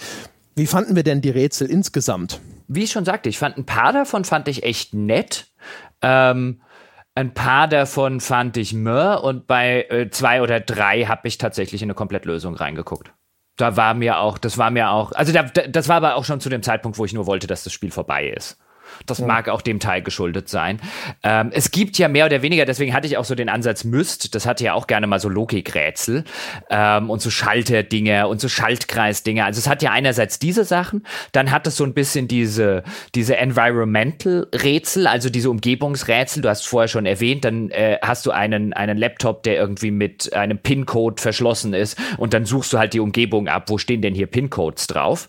Ähm, das sind eigentlich so diese zwei großen Sorten von Rätseln, die es gibt, oder? Habe ich was vergessen? Äh, naja, also ja, wie gesagt, halt diese ganzen, ne, also bei diesen Logikrätseln, da gibt es natürlich dann einen größeren Variantenreichtum, aber bei diesen kleinen, die halt einfach so in der Umgebung mhm. rumstehen und die dann auch nicht für den Fortgang der Haupthandlung essentiell sind, da hast du, glaube ich, damit schon alles erschlagen. Und die, die Logikrätsel, die waren jetzt, es, ja, also ich, ich würde sagen, so etwa die Hälfte fand ich echt ganz cool. Ja, also alles wurde, wurde halt sozusagen so davor sitzt und so diesen kurzen Gedankensprung macht, wo du dich jetzt nicht irgendwie fühlst wie Einstein oder so, aber aha, ich hab's kapiert und dann machst du's. Die fand ich cool. Alles, wo ich, wo ich äh, äh, dann wirklich so ein, okay, wie sollen das jetzt? Hm, ne, mal überlegen, ne, ne, ne, ne, ne. Also das insbesondere unter dem, unter der Maßgabe, dass das halt null zur immersiven Geschichte passt, eben, dass die KI hier jetzt davor sitzt, also ich als KI und sage, hm, ich habe keine Ahnung, wie das gehen soll, ähm, hat mich dann eher dazu verleitet, in eine Komplettlösung reinzugucken. Also es gibt ein paar komplexere äh, Rätsel und die fand ich alle miteinander blöd, aber das, also das ist sowieso nicht, ich bin auch kein Mystspieler oder so, also immer mit so Logik, Schalter, Rätseln und so weiter. Mich kann man damit in der Regel jagen. Ja, ich hab, äh, bin ja Komplettlösungs- und Cheats-Verweigerer und habe mich deswegen da überall immer dann brav durchgearbeitet. Ich muss gestehen, aber ich fand die alle, das hat mich, die hatten eigentlich einen ganz guten Widerstand. Also es war meistens so ein Ding, du musst auch erstmal verstehen, was hier überhaupt von dir gewollt ist. Und meistens ist es damit schon erledigt, offen gestanden.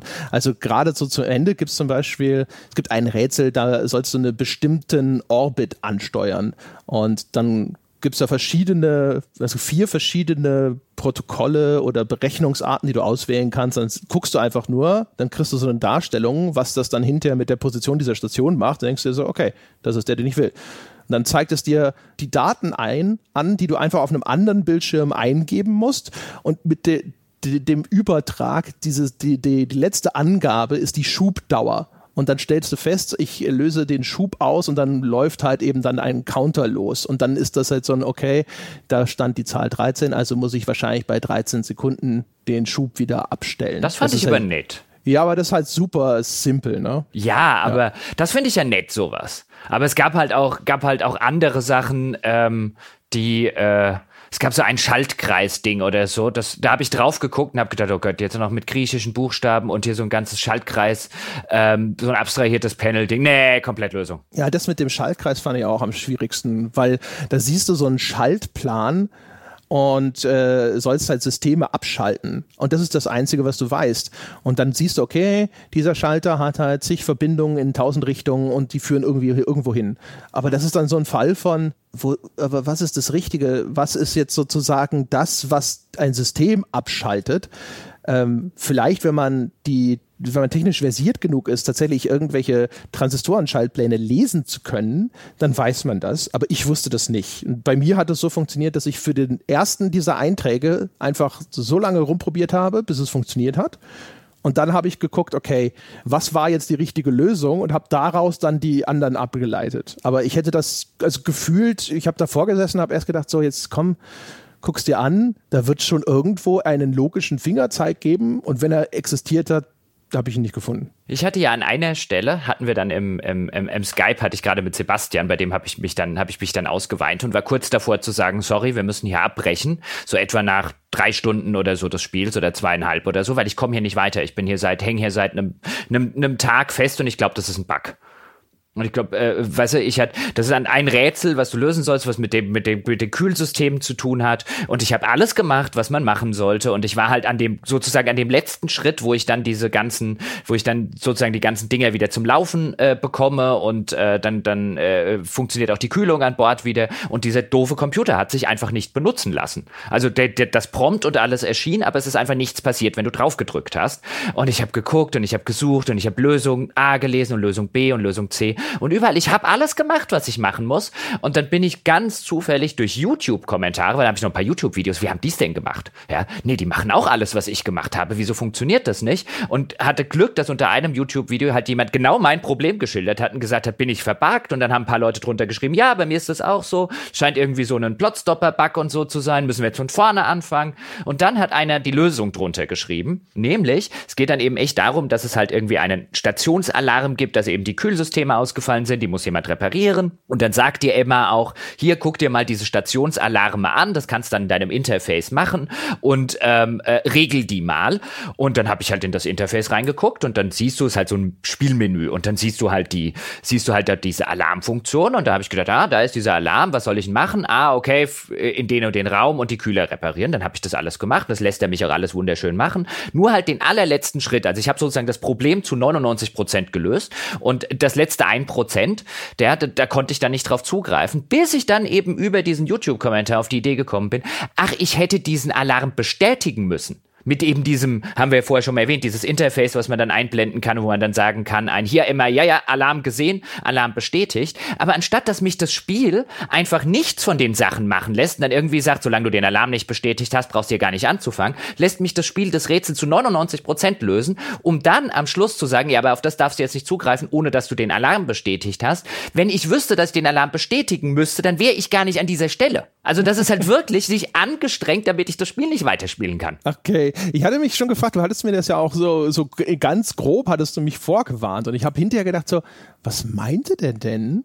Und ähm, das habe ich einfach nur, glaube ich, dann zufällig organisch einfach richtig gemacht. Ich glaube, wenn das das erstmal auftritt oder weiß ich nicht, ich hatte das Gefühl, dass mir das Spiel das gesagt hat, dass ich das machen soll. Also ich, ich, ich nicht. Und dann, dann ist es halt so ein Fall von wegen. Es kann ja auch sein, dass ich an der Stelle halt einfach eine, eine Anweisung vom Spiel falsch verstanden, in den falschen Hals oder sonst was bekommen habe. Aber wo du dann sagst ein, dann kommunizier mir doch an irgendeiner Stelle, das hier musst du jetzt noch machen, sonst lassen wir dich nicht. Aber lass mich nicht erst bis zu äh, ganz weit kommen und dann sagst du auf arbiträre Weise, ja, aber den Gegenstand lasse ich dich nicht benutzen, obwohl er da ist ja, und ja, so weiter. Eben. Also das genau. ist so, was ist, wer designt das? Warum? Nee, nee, das war, das war dann wirklich, also äh, nur Glück, dass ich da nicht in die gleiche Falle getappt bin. Weil auch, ähm, es ergibt ja keinen Sinn. Lass mich die Aufgabe dann halt einfach trotzdem abschließen, weil warum sollte das nicht gehen? Also warum sollte das Gerät die Funktion verweigern oder warum sollte die KI diese Aufgabe nicht zu Ende bringen? Es ist ja vorne und hinten völlig unlogisch. Genauso auch wie ähm, du kannst dir dann ja die, die letzte Anweisung immer nochmal wiederholen lassen. Ähm, aber das ist halt auch so eine so, so, ein Ding, wo du dann häufig, häufig halt eben auch da sitzt und denkst dir so, mm, okay, das ist, das ist vage. Kann ich, kann ich nicht Nachfragen stellen? Und dann gibt's eine Sache, muss ich noch sagen, das, das, das hätte ich ohne Komplettlösung. Ich könnte sein, dass ich da jetzt noch dran sitze. Denn ähm, es gibt eine Stelle im Spiel, die ist relativ weit im Spielverlauf. Ich werde hier auch storytechnisch nichts spoilern, aber dort bekommst du eine, bekommst du mit deiner Sphäre eine neue Fähigkeit. Und das, wie gesagt, das ist jetzt alles kein, kein Story-Spoiler, nämlich, dass du so einen Geschwindigkeitsboost machen kannst.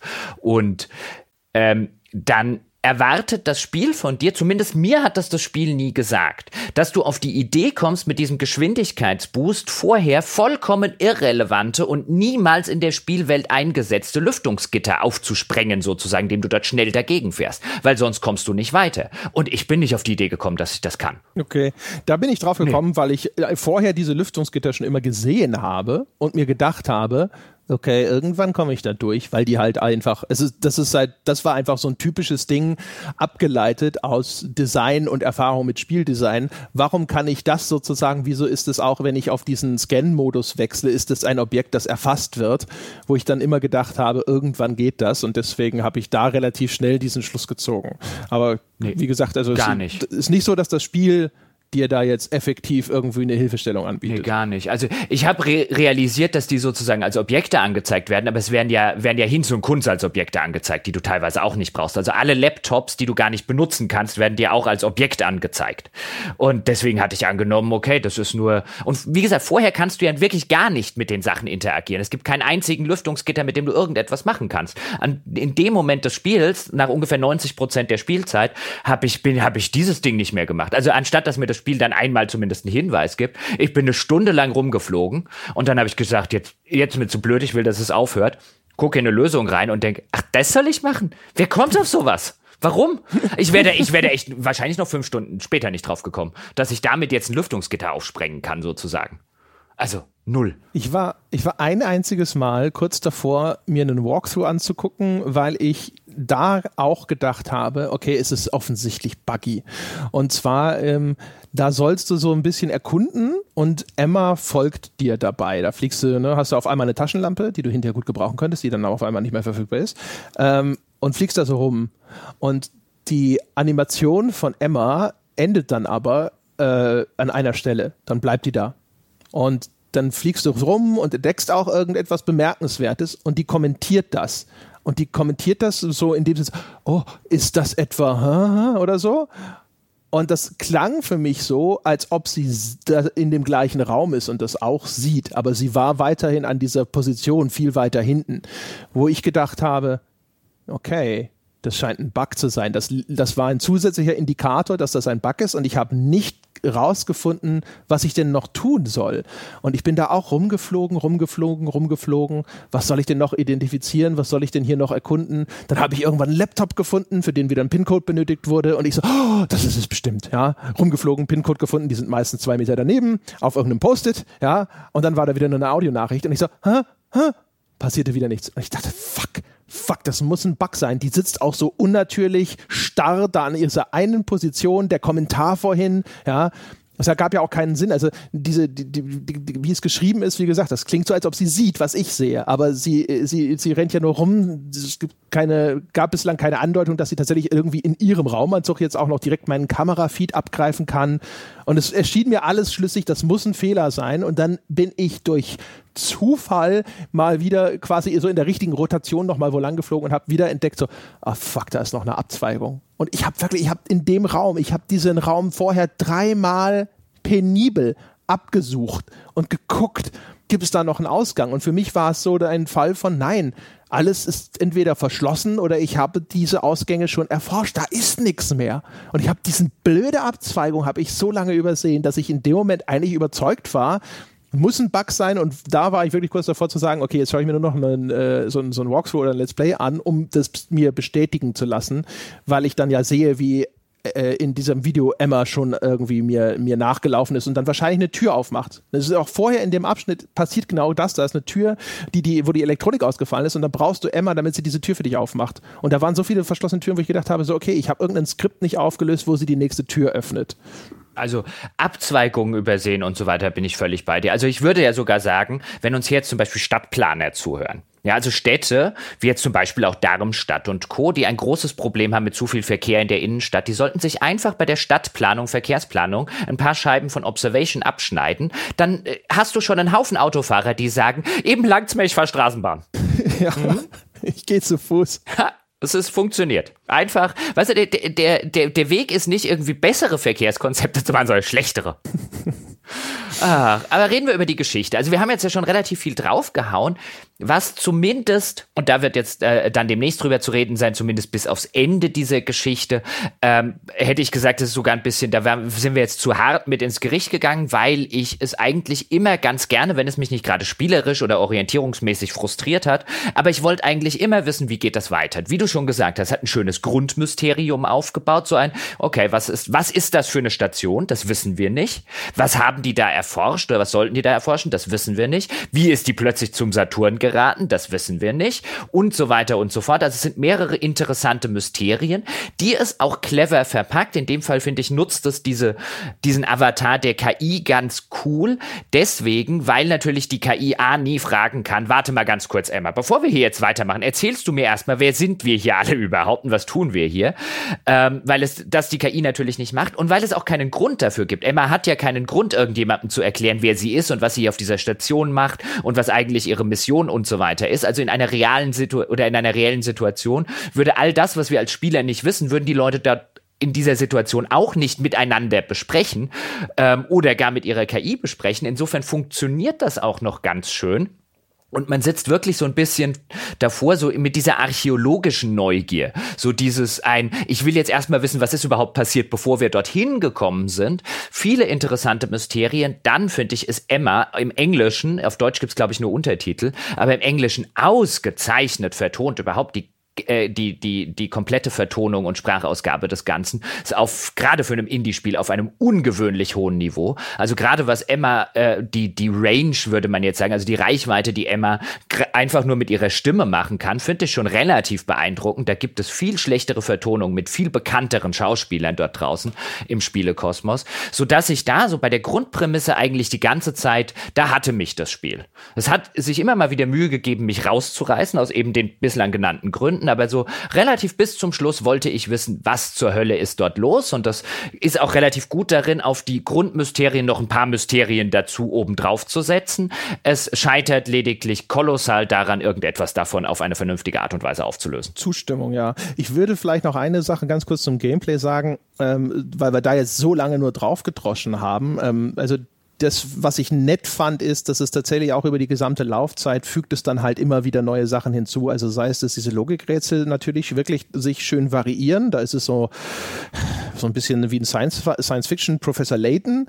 Und äh, auf der anderen Seite ähm, äh, auch ne, diese, du kriegst auf einmal diese Funktion, dass deine, deine Kugel irgendwas rammen kann. Du darfst mal im Weltraum spazieren gehen, so frustrierend dieser Abschnitt auch war, aber das sorgt für Abwechslung. Du kommst mal raus aus der Station, ähm, du springst am Anfang von den Kameras hin und her, dann bist du auf einmal in dieser Sphäre, dann hat diese Sphäre auf einmal immer wieder neue Fähigkeiten und so. Das hat auch schon dazu beigetragen, dass äh, ungeachtet der zahlreichen Quellen von Frustration, dass für mich unterhaltsam geblieben ist. Ne? Also ich habe mich echt häufig geärgert und es gab auch Passagen, wo es halt einfach nur nervtötend gewesen ist und so weiter. Aber es war jetzt nicht nur Scheiße. Das wollte ich nochmal dringend hervorheben. Und bei der Story bin ich halt echt ganz wirklich bei dir, weil was halt schön ist, ist, ähm, dass es halt zwischendrin dann auch immer wieder Antworten liefert. Ne? So, äh, keine Ahnung, was ist denn äh, die, äh, diese Mission überhaupt? Die, äh, weswegen sind die da gewesen? Ne? Also einmal so auf offizieller äh, Seite und vielleicht gab es ja auch wieder irgendwelche geheime Missionen, von denen nicht alle wussten. Ähm, und für diese Antworten, dann macht es aber vielleicht auch irgendwo immer noch mal eine neue Tür auf, wo was anderes passiert, wo man dann auch wieder denkt, so, ach, okay, interessant. Die Antworten und das, was da so passiert und so, das fand ich größtenteils sehr konventionell. Da war wenig dabei, wo man nicht dachte, so, okay, das habe ich schon mal in der Science Fiction woanders gesehen, aber es war halt dafür echt kompetent gemacht und man hat halt immer so ein bisschen schon mitgefiebert, um zu sehen, wo geht die Reise hinterher hin. Problem ist tatsächlich die Endhaltestelle. Ja, besser gesagt die Tatsache, dass es keine gibt, sondern dass der Zug einfach durch die Endhaltestelle durchrast und dann irgendwo hinten von der Klippe fällt. Ja, oder du kommst oh. halt da an und das ist aber, es ist halt kein Bahnhof da. Jetzt, hier halten wir an. Ja, aber, aber das hier ist nichts. Ja, es macht, es macht, es macht manche Sachen. Ähm, äh, es gibt zum Beispiel ich finde, das kann man an dieser Stelle erwähnen. Es gibt dann eine Sache, wo man es, ähm, ohne, ohne ins Detail reinzugehen, aber im, im Sinne von einem, ich glaube, man kann es erwähnen, einfach weil ich es gerne erwähnen würde, weil ich, weil ich davor saß und gedacht habe, ach, das ist jetzt so cool. Weil man natürlich die ganze Zeit abgeschottet ist von, von Houston, wie es dann auch genannt wird, also offensichtlich von der NASA-Kontrollstation. Und irgendwann kann man zumindest kurzzeitig eine Verbindung wieder zur Erde herstellen. Und will jetzt gar nicht reden, worum es da inhaltlich und so weiter geht, aber dieser ganze Abschnitt, wenn dann sozusagen die Perspektive von der Erde dazukommt, der ist erzählerisch echt richtig schön und geil gemacht. Also den fand ich von vorne bis hinten die ganze Zeit interessant. Und auch da wieder, das war wieder so ein Hook, wo mich das Spiel hatte, wo ich dann gedacht habe, ach guck mal, das ist ja interessant. Jetzt da die wieder vielleicht neue Sachen von der Station wissen und wir wieder neue Sachen von da wissen. Bin total gespannt, was das Spiel damit macht. Ach, nix. Ja, das, also vor allem, man, man denkt, da kommt noch was und dann kommt da nichts mehr an sich ist die, äh, ist die Szene tatsächlich nämlich cool. Das ist auch eine, eine Szene, wo tatsächlich es cool ist, was du da interaktiv machst, also inwiefern du da interaktiv dran äh, teilnimmst.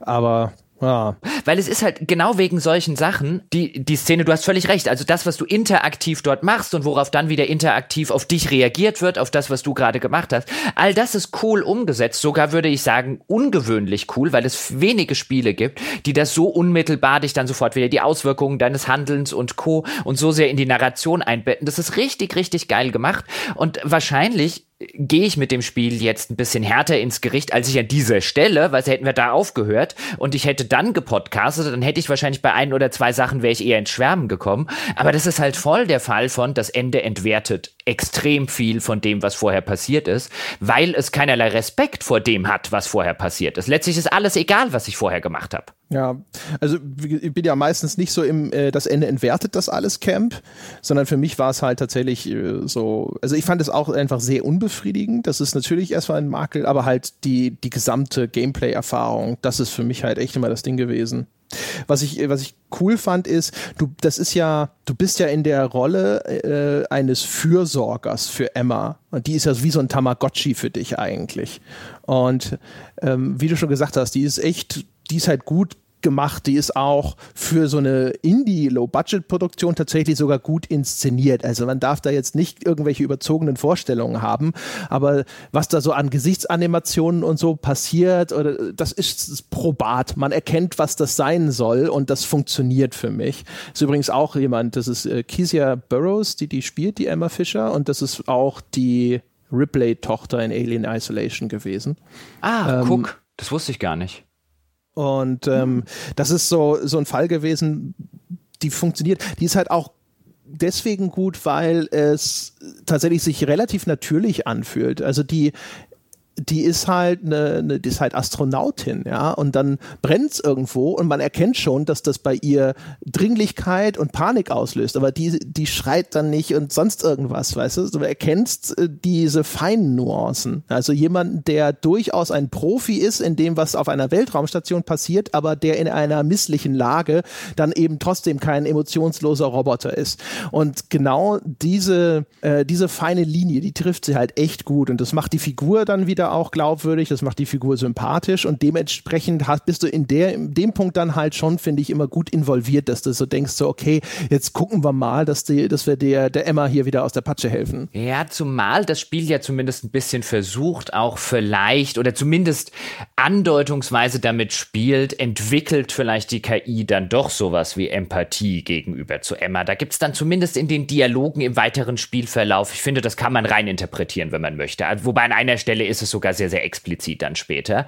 Ähm, was ist ganz gut verknüpft damit, auch das ist kein Spoiler, weil es echt nach gefühlt 15 Minuten oder so passiert, ist ein, dass diese KI, was auch immer dort irgendwie am Saturn und so weiter abgeht, ist das irgendwie außerirdischen Ursprungs, ist, ist da irgendwie was anderes. Also mit all diesen Sachen, die, die, wo man als Spieler halt unwillkürlich sagt, okay, spielen da irgendwie Aliens eine Rolle, geht es da um Paralleluniversen, geht es um, weißt du, alles, was es so an Science-Fiction-Tropes gibt, damit spielt das Spiel auch. Denn relativ am Anfang schon, bekommen wir sozusagen eingeblendet als KI den Befehl Bring her, also bring sie her. Und ähm, wir ahnen zumindest, das Spiel thematisiert das nie äh, sehr explizit, wir ahnen zumindest, dass was auch immer irgendwie anscheinend für den Kram verantwortlich ist, die uns diese Botschaft sozusagen ähm, einfließt, was das jeweils ist. Also wir spielen sozusagen so ein bisschen eine gekaperte KI, beziehungsweise damit spielt das Spiel auch, ohne das auch jemals vernünftig aufzulösen. Aber auch das ist so ein interessanter Storyhook. Gleich am Anfang dieses Bring Her, das sozusagen dieses Vertrauensverhältnis zwischen dir und Emma zumindest so einen Keil dazwischen treibt, weil offensichtlich gibt es dort draußen noch eine wie auch immer geartete dritte Macht, die will, dass ich ihr sie bringe. Das stimmt. Wobei es tatsächlich, also ich finde, das Spiel, so wie es strukturiert ist, sorgte dann dafür, dass ich das zwischendrin mal wieder ab und zu echt vergessen habe. Und dann wirst du so dran erinnern, denkst du so, ah ja, richtig, ja, ja, das gab's auch. Naja, es gibt dann ja auch diese Stellen mit diesem Sechseck und so weiter, dem du nachplappern musst. Ja, ja, genau. Ja, ja, genau. Aber wie gesagt, also das ist, das sind die Erinnerungen.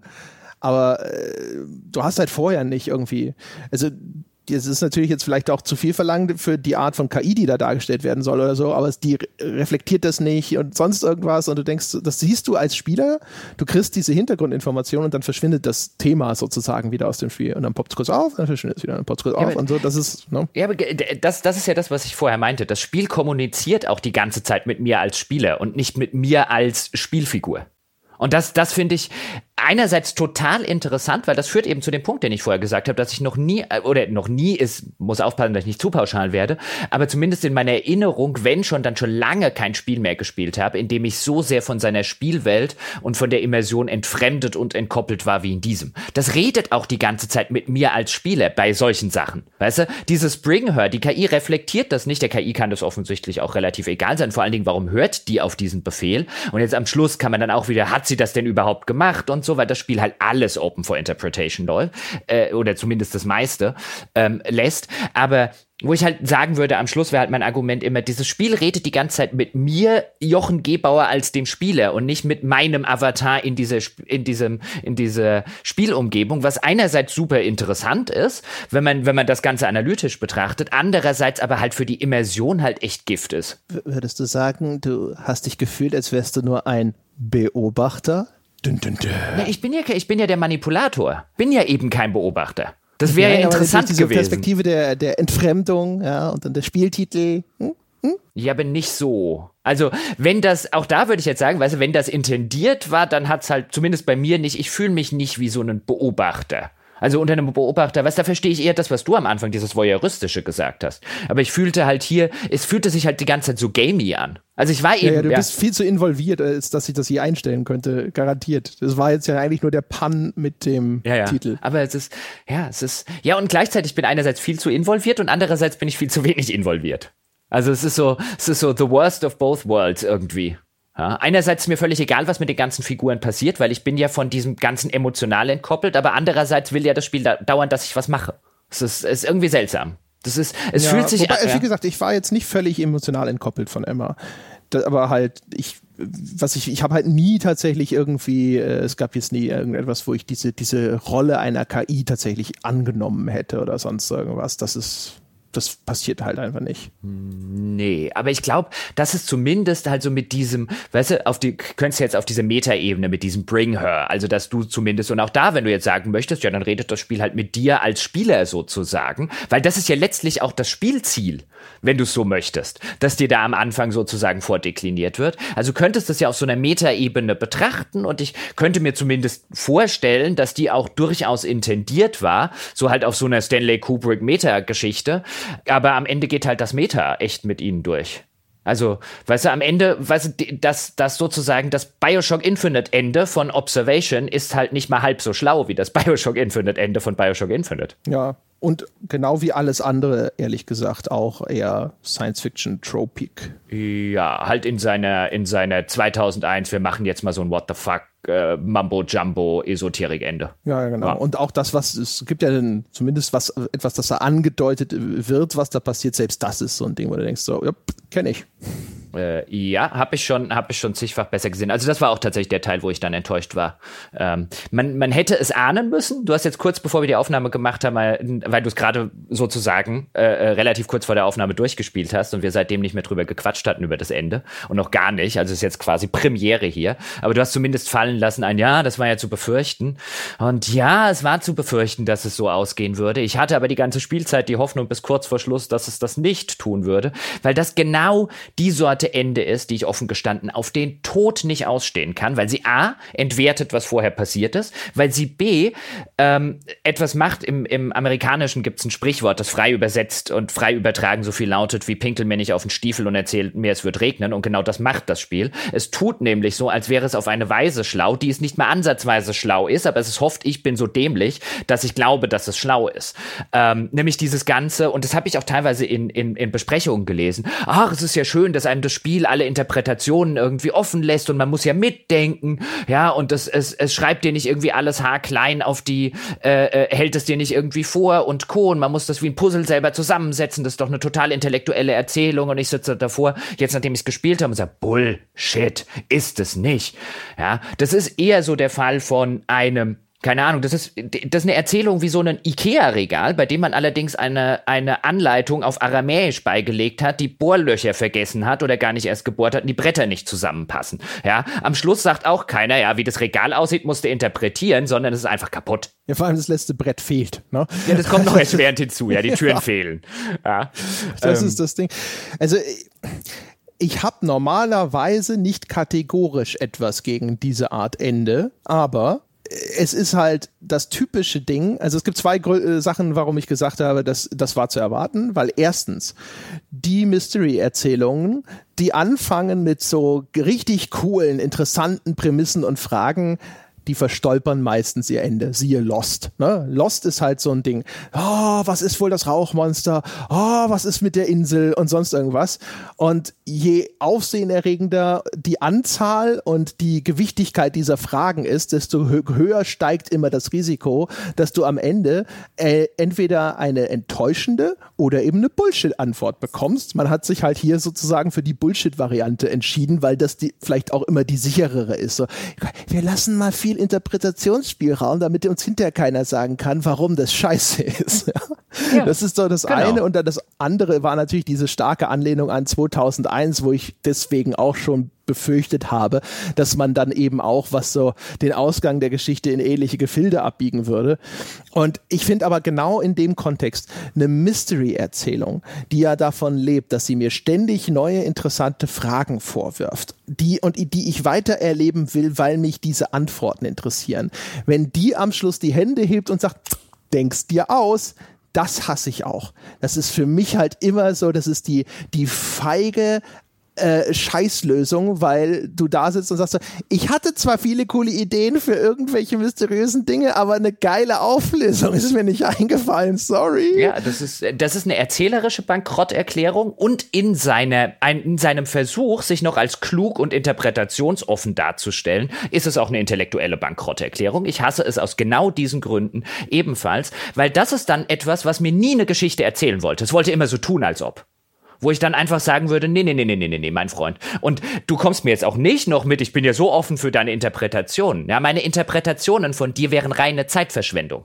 Ja, du hättest, äh, wärst du ehrlich zu mir gewesen, hättest mir von Anfang an gesagt, ich will dir gar keine Geschichte erzählen, dann wären wir ja vielleicht zusammengekommen. Aber so nicht. Ja, du hast mit falschen und gezinkten Karten gespielt. Ja, genau. Ich fühle mich da halt wirklich dann auch immer um einen befriedigenden Abschluss betrogen, weil ich dann immer, also finde das, finde das dann auch immer genauso. Ich denke immer da, sitze dann da und denke mir so, ach, fuck you. Ja. Ja, und dann, dann gib mir halt lieber ein Ende, wo ich da sitze und sage so, ja, okay, das habe ich auch schon dreimal gesehen. Weil, wie gesagt, das, das sind nicht viele neue Ideen drin, aber das, das ist dann nicht so schlimm gewesen, weil dann haben sie es weitererzählt und dann ist das trotzdem kompetent. Es gibt auch irgendwo eine Szene, da passiert dann auch was, da ist dann, ähm, weiß ich nicht, ja gut, das ist mal lieber im Spoiler-Teil. Egal, auf jeden Fall, ich habe da, da, da habe ich mir auch gedacht, okay, ich, ich ahne, was passiert und dann ist das passiert. Aber da habe ich gedacht so, ja, aber okay, cool, ja.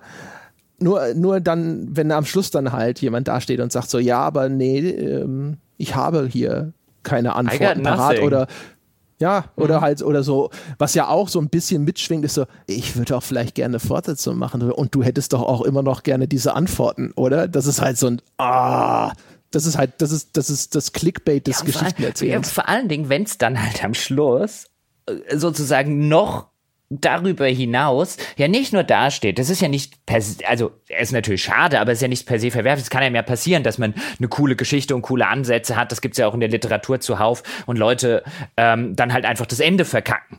Ähm, selbst, selbst viele Autoren, die ich mag, so ein Stephen King oder so, sind nicht unbedingt diejenigen, die berühmt dafür wären, dass sie die befriedigtsten ihrer Geschichtenabschlüsse hinbekommen. Also das ist an sich ja noch nichts so riesig Verwerfliches. Was ich nur immer schlimm finde und wo ich mich dann tatsächlich so, wo ich mich verarscht und teilweise auch sozusagen sozusagen intellektuell beleidigt vorkomme, ja, ist, wenn, wenn, wenn diese Dinger dann hingehen und halt sagen ein, okay, wir wissen wirklich nicht, wie wir es befriedigend auflösen sollen, deswegen machen wir Kubrick wo ich mir halt einfach so denke, nee, nee, nee, das ist wie der 16-jährige Garagenband-Gitarrist, der halt meint, er ist Jimi Hendrix. Das geht nicht. Du bist nicht Kubrick. Es wird noch schlechter, wenn du versuchst, Kubrick zu channeln. Ja, genau. Das ist halt so ein, ja, wirklich wie so ein Taschenspielertrick oder keine Ahnung. Leute, die halt, äh, weißt du, oder wenn, wenn jemand dann so spitzfindig wird oder sonst irgendwas, weißt du, so nach dem, ja, technisch gesehen äh, habe ich aber nicht gecheatet. Äh, der Punkt ist, das ist ja das Witzige. Also ich würde ja auch jederzeit, und da äh, habe ich mich schon mit Kubrick-Fans noch und nöcher gestritten, ich würde ja auch jederzeit sagen, das Ende von 2001 ist der reinste Cop-Out. Ja, das Ende von 2001 ist auch nicht viel anders. Es ist nur hundertmal kompetenter als Cop-Out. Ja, also wenn Kubrick einen Cop-Out wollte, war Kubrick so brillant, dass er einen guten hingekriegt hat. Ja, mich darf man eh nicht fragen. Ich finde 2001 einfach scheiß langweilig. Es gibt ein paar geile Sachen da drin, so, aber das ist, weil die, die André Peschke Director's Cut Version werden wahrscheinlich 15 Minuten. Also auf, auf die Hinsicht ist halt Observation, weil der, aus vielerlei Gründen, die wir jetzt ja auch genannt haben, offensichtlich Pate standen. Dann spätestens beim Ende stützt du halt davor und denkst dir halt so, ah, wie, wie eben gesagt, das ist so der, der Garagenband-Gitarrist, dem man beim Jimi Hendrix äh, All Along the Watchtower spielen zuguckt und man sich denkt ein, ja, ist schon cool. Also ich meine, will ich dir auch nicht verbieten oder so, aber du siehst siehst halt den Unterschied zwischen dir und Jimi Hendrix. Also in dem Fall hörst du ihn halt. Ja, wollen wir, wollen wir eine, eine Wertschätzung abgeben und dann in den Spoiler-Teil flüchten? Ja, können wir. Also ich würde, ich fange einfach mal an und dann äh, flüchten mhm. wir in den Spoiler-Teil.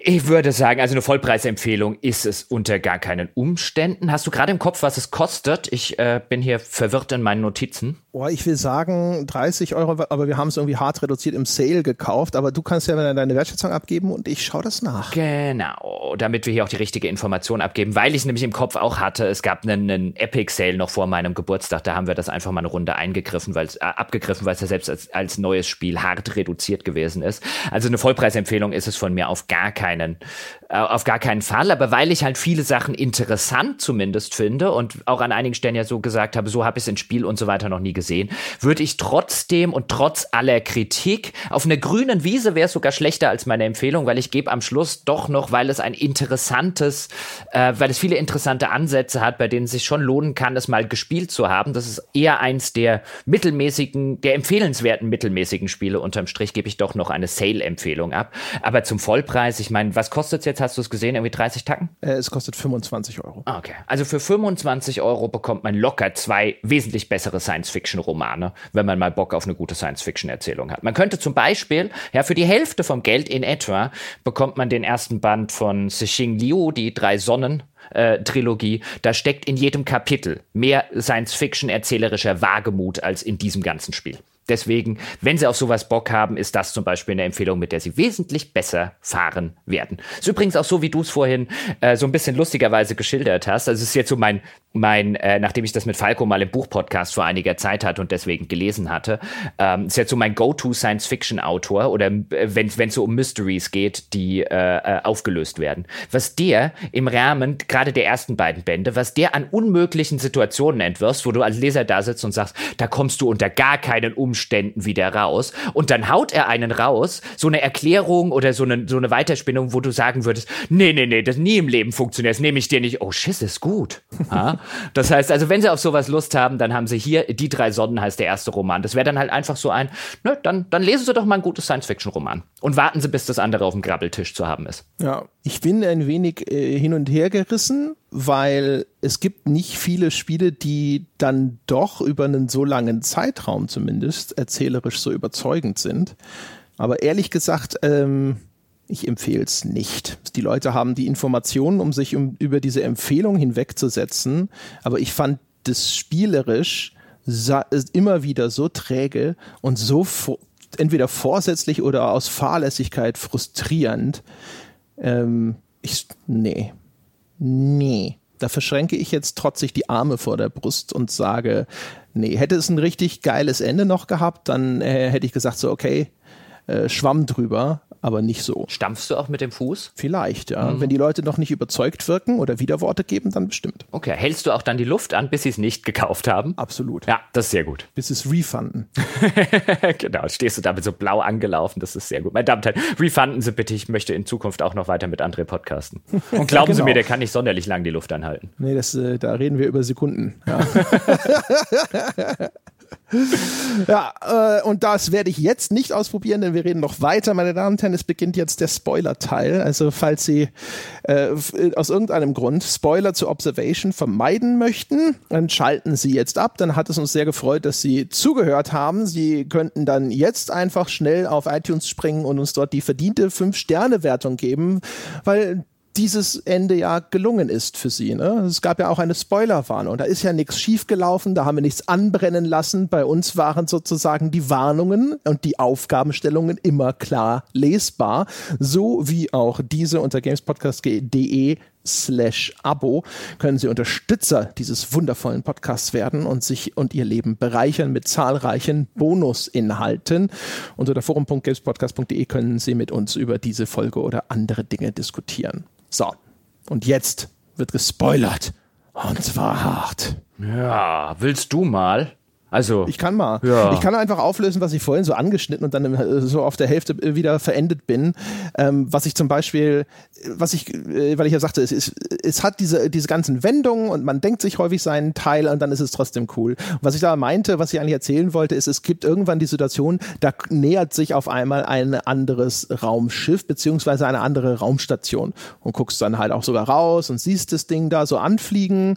Und das war so ein Ding. Erstens, man kommt vorher schon Funktion. Äh, in, in, äh, in den Menüs von Sam gibt es so eine Kommunikationsfunktion. Das sieht man vorher schon oder an irgendeinem Terminal. Auf jeden Fall irgendwo sieht man so, da gibt es eine Möglichkeit, andere Objekte zu rufen oder äh, so Raumschiffe anzufunken oder sonst irgendwas. Deswegen, das, das habe ich gesehen vorher und deswegen dachte ich mir schon, irgendwann kommt was angeflogen. Ähm, aber dann, und dann kam's und an der Stelle in der Geschichte ähm, äh, guckst du raus, denkst dir so, die, da, da gibt's Dialogzeilen, wo sie auch so ein bisschen drüber reden, so, ach guck mal, ne, Hilfe naht. Und das sah verdächtig aus wie unsere Raumstation. Und da dachte ich mir schon so, okay, vielleicht ist es so eine so eine Geschichte, wo irgendwo sie geklont sind, ne? Und am, am, Ende ist dann wieder so diese Fragestellung, wer ist denn das Original? Ich bin vielleicht gar nicht echt. Das würde auch so ein bisschen zu dieser KI-Story passen. Bei KI-Stories habe ich immer die Vermutung, dass hinter sich thematisch irgendetwas in Richtung, was bedeutet es eigentlich, Mensch zu sein, entwickelt. Und dann stellte sich raus, ja, so ist es. Es ist quasi äh, die gleiche Station nochmal aus einer Paralleldimension oder was auch immer. Aber das war halt so ein Ding, ich, ich ahnte es, aber ich war mir nicht sicher.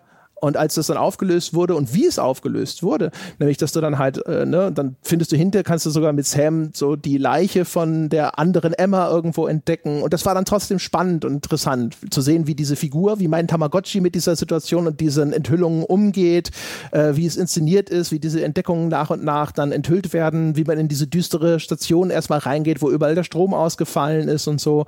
Das war halt trotzdem cool gemacht und effektiv inszeniert. Und ich habe dem Spiel halt in dem Moment überhaupt nicht übel genommen dass es halt sozusagen genau die Konvention erfüllt hat, die ich in dem Moment auch erwartet hatte. Ähm, da wär, das wäre mir viel lieber gewesen, wenn dann auch ein, das Ende gekommen wäre und ich gedacht hätte so, naja, okay, ja, das ist jetzt nicht der der äh, Griff in die Innovationskiste, aber halt, ich bin zufrieden damit. Also den Teil, ähm, den Teil mochte ich auch, weil ähm, der führt dann halt auch so zu dem Punkt, dass es offensichtlich auf diesem anderen Schiff, der das dann ein Deins ist, anscheinend aus irgendwie, würde ich jetzt auch sagen, aus einer Paralleldimension, das wird dann im weiteren Spielverlauf noch ein bisschen konkretisiert und jetzt gerade beim Ende dass da offensichtlich aus sehr vielen Paralleldimensionen, aus einem Multiversum, die ganzen Raumstationen dort irgendwie ankommen und zumindest aus, bei dieser Station, aus diesem Multiversum ist bei was immer auch passiert ist, um sie an den Punkt zu bringen, ist halt quasi deren Emma ist schon tot. Unsere Emma ist die einzige, die noch lebt, weil bei uns ist der Captain des Ganzen tot und bei denen lebt der Captain noch und bei denen will der Captain halt wieder irgendwie nach Hause kommen und Emma ist ihm vollkommen wurscht. Also der wird dann sozusagen, denen ihr Captain wird auf unserer Station zu Bösewicht. All das ist wirklich ganz, ganz nett und so weiter gemacht. und cool gemacht. Und dann war es halt auch so ein, okay, jetzt, äh, jetzt bin ich auf die Erklärung gespannt, wo quasi das nochmal herkommt und was das alles miteinander zu tun hat. Und sobald es diese Auflösung dann wirklich gibt, kommt auch noch irgendwann so eine Stelle, wo das Spiel dann nochmal rauszoomt, also quasi dir deine Raumstation zeigt, neben der dann die andere Raumstation, die auch irgendwie deine ist, ohne deine zu sein. Und dann zoomt das Spiel weiter raus und dann siehst du, da hinten kommt noch eine. Und da kommt noch eine. Und da kommt noch eine. Und es kommen lauter von diesen Raumstationen. Und das, Das ist. ist übrigens, das ist übrigens ein so endlos langer Zoom, dass ich gedacht habe, es hat sich aufgehängt. Ja, das ist, ich dachte auch so, ich hab's kapiert. Ich hat's vor 30 Sekunden kapiert. Könntest du mit dem Zoomen aufhören und mich weiterspielen lassen? Ja, also es übertreibt dort ein bisschen, ja. Es ist plakativer, als es sein muss, aber die eigentliche Idee ist cool. Ja. Es, es sagt halt nur, ist die Idee nicht cool? Komm, die Idee ist cool. Also es ist eine echt coole Idee, oder? Und du sitzt halt irgendwann da und sagst, ja, weiter jetzt, ich hab's verstanden. Ähm, aber das ist alles ganz nett und dann, ähm, das, das, das große Problem ist halt, okay, du hast mich jetzt, okay, jetzt bin ich gespannt, wie du das auflöst. Ja, wie ich es vorhin bei dem Herrn Liu gesagt habe. Ein, du kommst hier mit Grand äh, äh, Ideen. Ja, jetzt bin ich aber auch gespannt, wie du sie erklärst. Ach so, du willst sie gar nicht. Ach so, so einer bist du. Ah, okay. Weil das ist halt wirklich das Problem. Genauso wie, wir haben es vorher nur kurz angedeutet, als ich mal von einem Sechseck gesprochen habe. Also im Laufe dieses Spiels taucht immer mal wieder mehr, oder weniger aus heiterem Himmel so ein Sechseck auf, also eine geometrische Form, die dir als KI Sam entgegentritt und dir irgendwelche Bildsymbole abspielt ähm, und drauf und projiziert. quakt. Oder genau. Ja, so wie, wie das halt außerirdische, mysteriöse, mono, schwarze, monolithische Sechsecke halt auch gerne so machen. Also auch da finde ich, ne, das ist halt alles relativ konventionell. Das Ja. Ding, das macht dann so und dann sind diese Symbole und, Und du musst diese Symbolfolge wiederholen, so wie bei hier äh, Dingsbums Begegnung der dritten Art. Genau. Und du musst diese, also als, als ist es irgendwie ein Kommunikationsversuch, ist es irgendwie ein, sozusagen eine Beeinflussung, quasi übernimmt es dadurch die Kontrolle über dich. Dann das, was ich vorher angedeutet habe, mit so, dass ich vielleicht doch eine emotionale Bindung, weil an einer Stelle hat zumindest mein Sam dann mal gesagt, dann wollte die Erde bei dieser kurzen Sequenz, wenn wir dann tatsächlich mal mit der Erde diskutieren, wollte die gerne eine Wasserstandsmeldung, so wie geht's denn der Emma? Und dann hat mein Sam irgendwie eine, äh, dann kannst du halt auch wieder so einen Report abgeben, weil du über so einen, so einen, so einen Gesundheitssystem der Crew dir anzeigen lassen kannst. Und dann hat mein Sam angegeben ein, Emma Fischer ist in äh, critical condition. Können Sie ihr helfen? Und das war halt so ein, so ein, so ein ziemlich expliziter Hinweis darauf, weil sowas hätte er vorher nicht gesagt, dass sich hier auch sowas wie eine emotionale Bindung entwickelt. Ähm, und da ist halt so ein bisschen die Frage, hat die sich natürlich entwickelt oder kommt die eben durch diesen sehr wahrscheinlich außerirdischen, wer weiß es schon, Einfluss? Und was hat das alles damit zu tun? Und wie gesagt, das Frustrierende ist, dass sich das Spiel halt um all diese Antworten drumherum drückt. Ja, genau. Also es gibt ja, ist ja sogar dann auch äh, später, dann äh, bricht dieses komische außerirdische irgendwas. Das ist, es gibt einmal diesen, dieses Sechseck, das halt auch wirklich so in der Inszenierung wie so ein schwarzer Monolith ist. Ne? Das, deswegen, also da war diese 2001-Anlehnung wieder so stark, dass ich deswegen auch gedacht habe, so okay, ich, weiß, ich ahne auf was äh, eine Art, was für einen Typus Ende wir zusteuern. Ähm, aber die gibt, die manifestiert sich ja auch in Form von so komischen schwarzen Tentakelschleim und der bricht dann hervor und dann äh, kommst du als Sam quasi auch wieder kurz zu dir und dann sagst, sagt er, Schrägstrich, äh, sage ich ja, zu mir selbst so, I am different. Und du denkst dir dann hinterher aber die ganze Zeit irgendwie so, also für mich siehst du genauso aus wie vorher. Äh, du, du hast vielleicht sogar ein paar Funktionen vielleicht verloren, aber ansonsten so interne Anzeige identisch, wir machen das Gleiche. Da kommt auch sonst nichts mehr. Das war halt irgendwie die ganze Zeit so, Ja, ich, ich, ich wünschte, ich würde auch irgendwas sehen oder fühlen oder Ja. irgendwo, irgendwas sollte different sein. ist halt auch wieder der, der Immersionsbruch. Also der, in dem, äh, weißt du, funktioniert auch an der Stelle, genau, wieder nicht. Ein, weißt du, in dem Moment macht halt die Geschichte aus Sam einfach sozusagen einen NPC und du denkst, nein, nein, das ist mein spielbarer Charakter, das müsst ihr irgendwie schon, weißt du, müsst ihr irgendwie schon, wenn ihr, wenn ihr euch das verdienen wollt, dann müsst ihr jetzt an dieser Stelle irgendwas anderes machen. Ja, Ja, aber das habt genau. ihr mir nicht verkauft, ihr habt euch nicht verdient. Ja, ja und dann halt, äh, das Ende ist ja dann tatsächlich, also man äh, sorgt dafür, dass diese Station auf dem Saturn abstürzt. Äh, Also, ne, so jetzt, man kann jetzt dann drüber streiten, Weil wir sollten- ist man dann. Wir sollten ja? vorher noch ganz kurz drüber reden, was machen wir dort und so weiter überhaupt. Ich lass dich gleich, äh, lass mich das kurz sagen und dann kannst du Ja, weitermachen.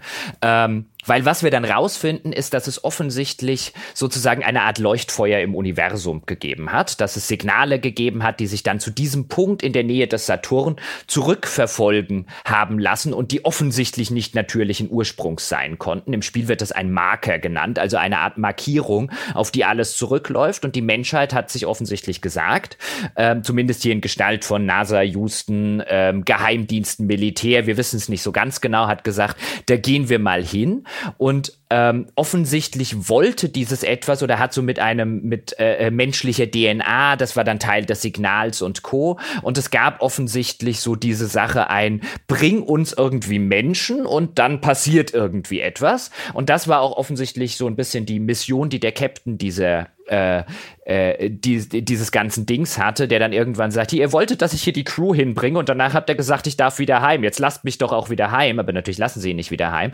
Also offensichtlich lag dem Ganzen ein Signal, ein Leuchtfeuer aus dem Weltall zugrunde, das gesagt hat, bring uns Leute, also bring her, wie, wie dann auch die KI gesagt bekommen hat. Wir wollen irgendwie menschliche DNA ähm, haben und ähm, dann passiert vielleicht irgendwas und die Menschheit, neugierig wie sie halt nun mal ist, ja, hat halt gesagt, das müssen wir mal machen, so hasch hasch hat anscheinend der Besatzung außer dem Captain auch nichts gesagt. Die wussten also nicht, dass sie Versuchskaninchen sind. Deswegen wundern die sich auch, hi, wie kommen wir denn plötzlich hierher? Wir dachten doch, wir sind irgendwo im Erdorbit.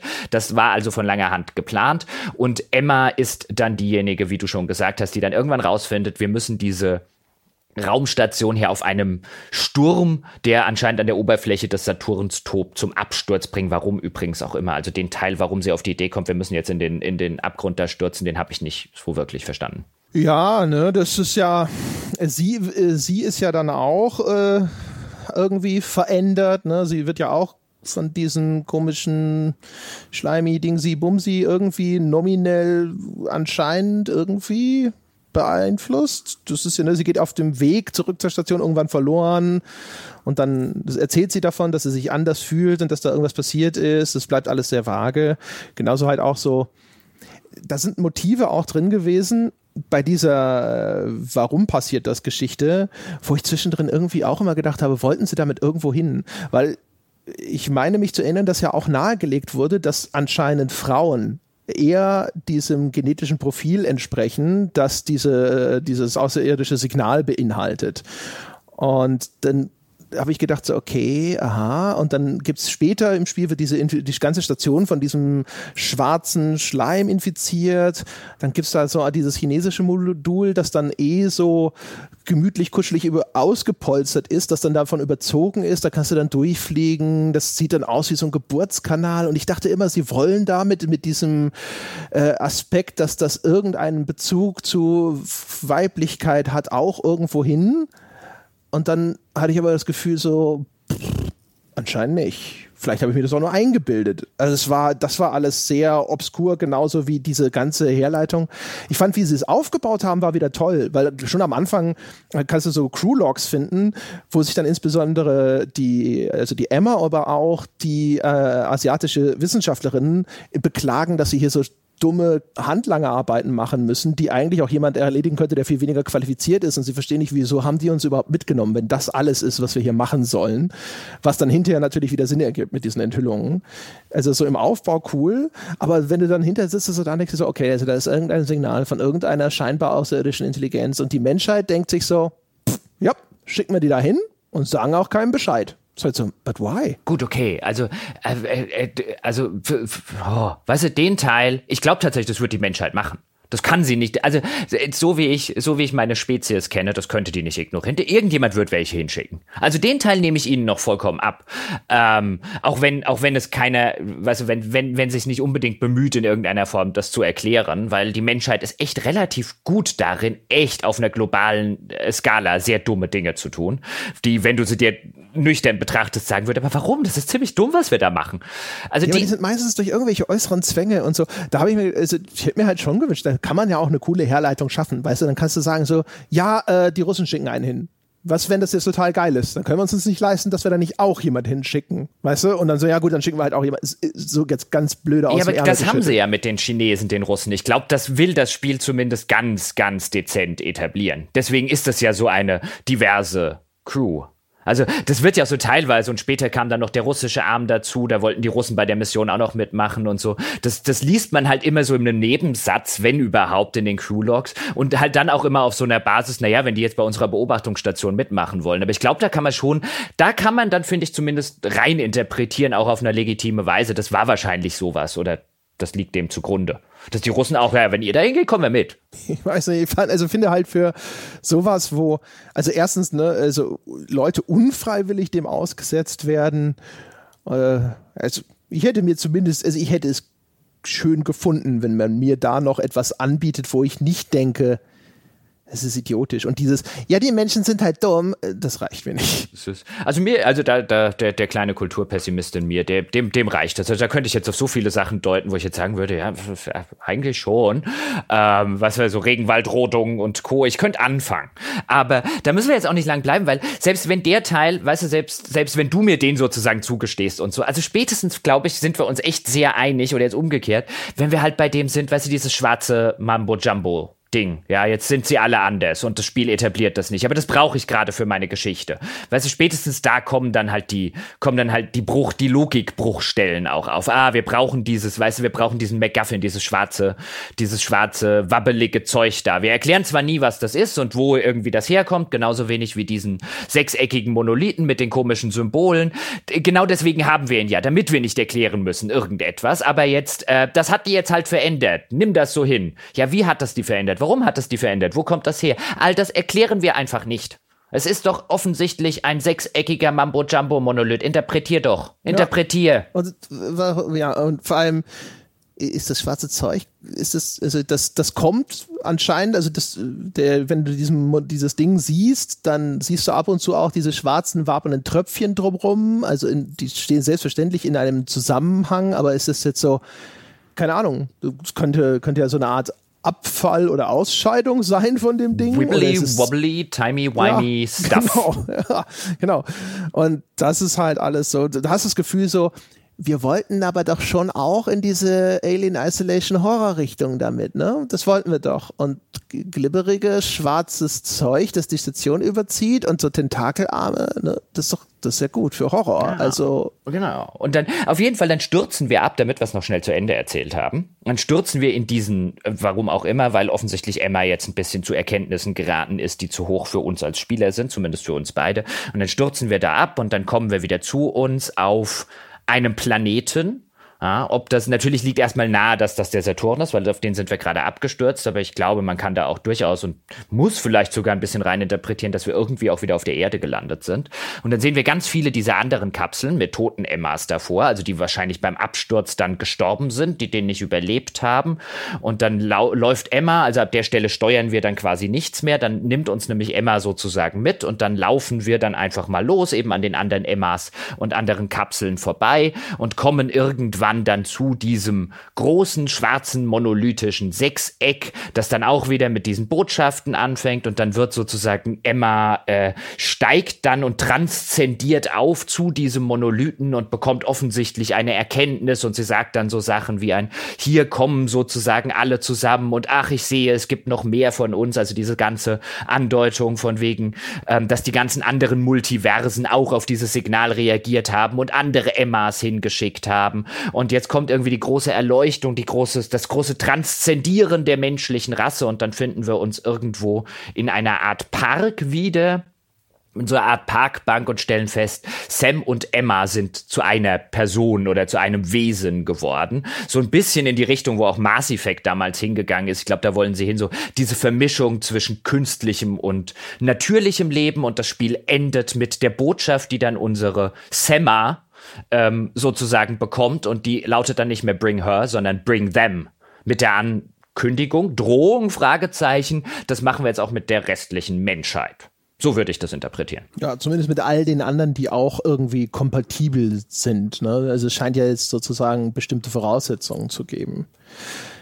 Der, äh, der Saturn selber kann es übrigens nicht sein, weil das so ein Gasplanet ist. Also es kann auf dem eine künstlich geschaffene Umgebung auf dem Saturn sein, aber der Saturn selber sieht nicht so aus. Man ja. läuft da durch so einen komischen Canyon. Timey, wimey, wibbly, wobbly stuff, ja, ja. also äh, mit großen so, sechseckigen Monolithen. Wenn der Saturn so aussieht, sieht er halt so aus. Das wäre jetzt nicht, weißt du, das wäre jetzt auf, auf der langen Liste ja, von Kröten, die ich schlucken muss. Ja, da beißt sich der ganz einfach den Kopf ab. Geber, ich habe diese Informationen nicht gegoogelt, um sie dann nicht im Podcast zu erzählen.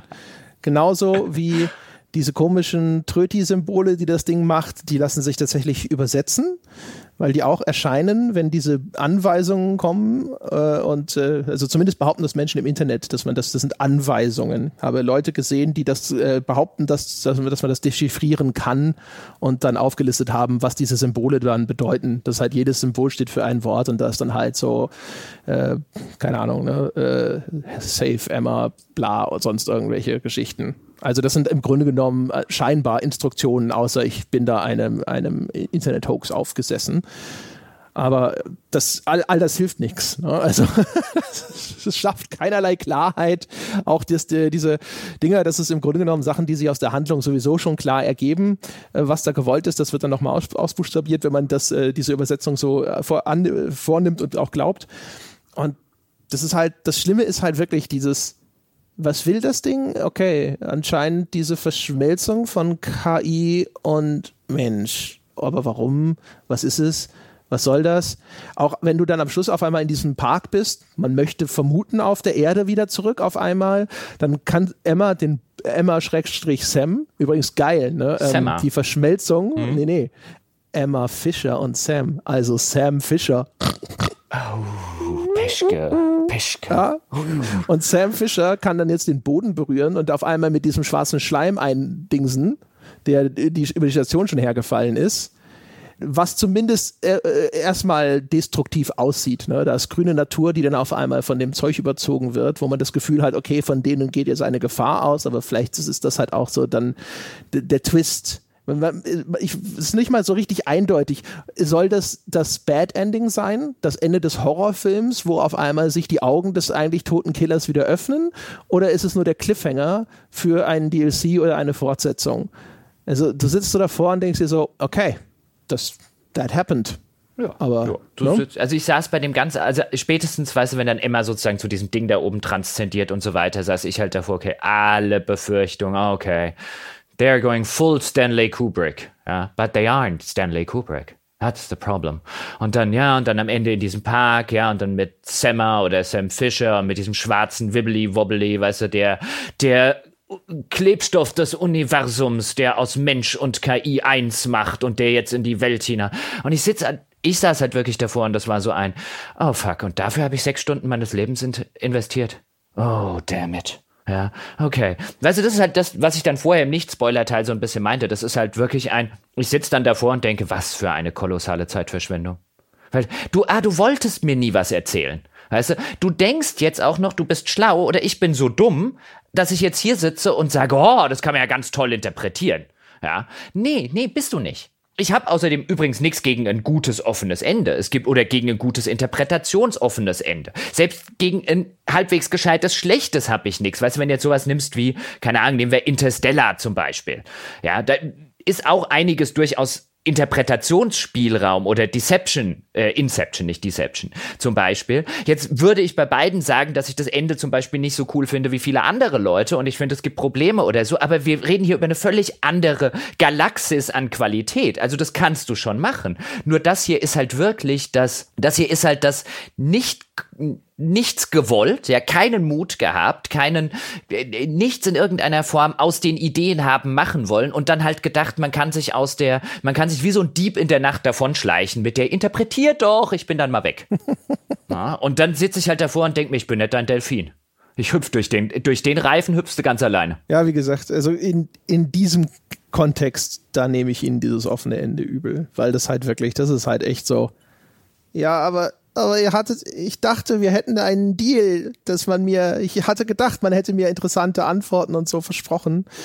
Und dann war das halt so. Es ist ja noch nicht mal in seinem in seinem offenen, schau doch mal, was du draus machst, ist es ja noch nicht mal originell. Also dieses Ding mit so, oh, die Verschmelzung von Mensch und Maschine, ja, äh, die Singularität, das ist ja mhm. auch kein neuer Gedanke, das ist nicht originell. Nein, die, äh, äh, diese Geschichte mit diesem, diesen Multiversen und so weiter und so fort. Das ist halt alles so, du hast diese ganzen kon kon konventionellen Boxen abgehakt und dann dann hörst du auch noch einfach mitten im Satz auf. Ja, es, hat, halt so es hat halt nichts zu sagen. Gar nichts. Es hat was genommen von irgendwo anders, so Multiversen, komm, nehmen wir.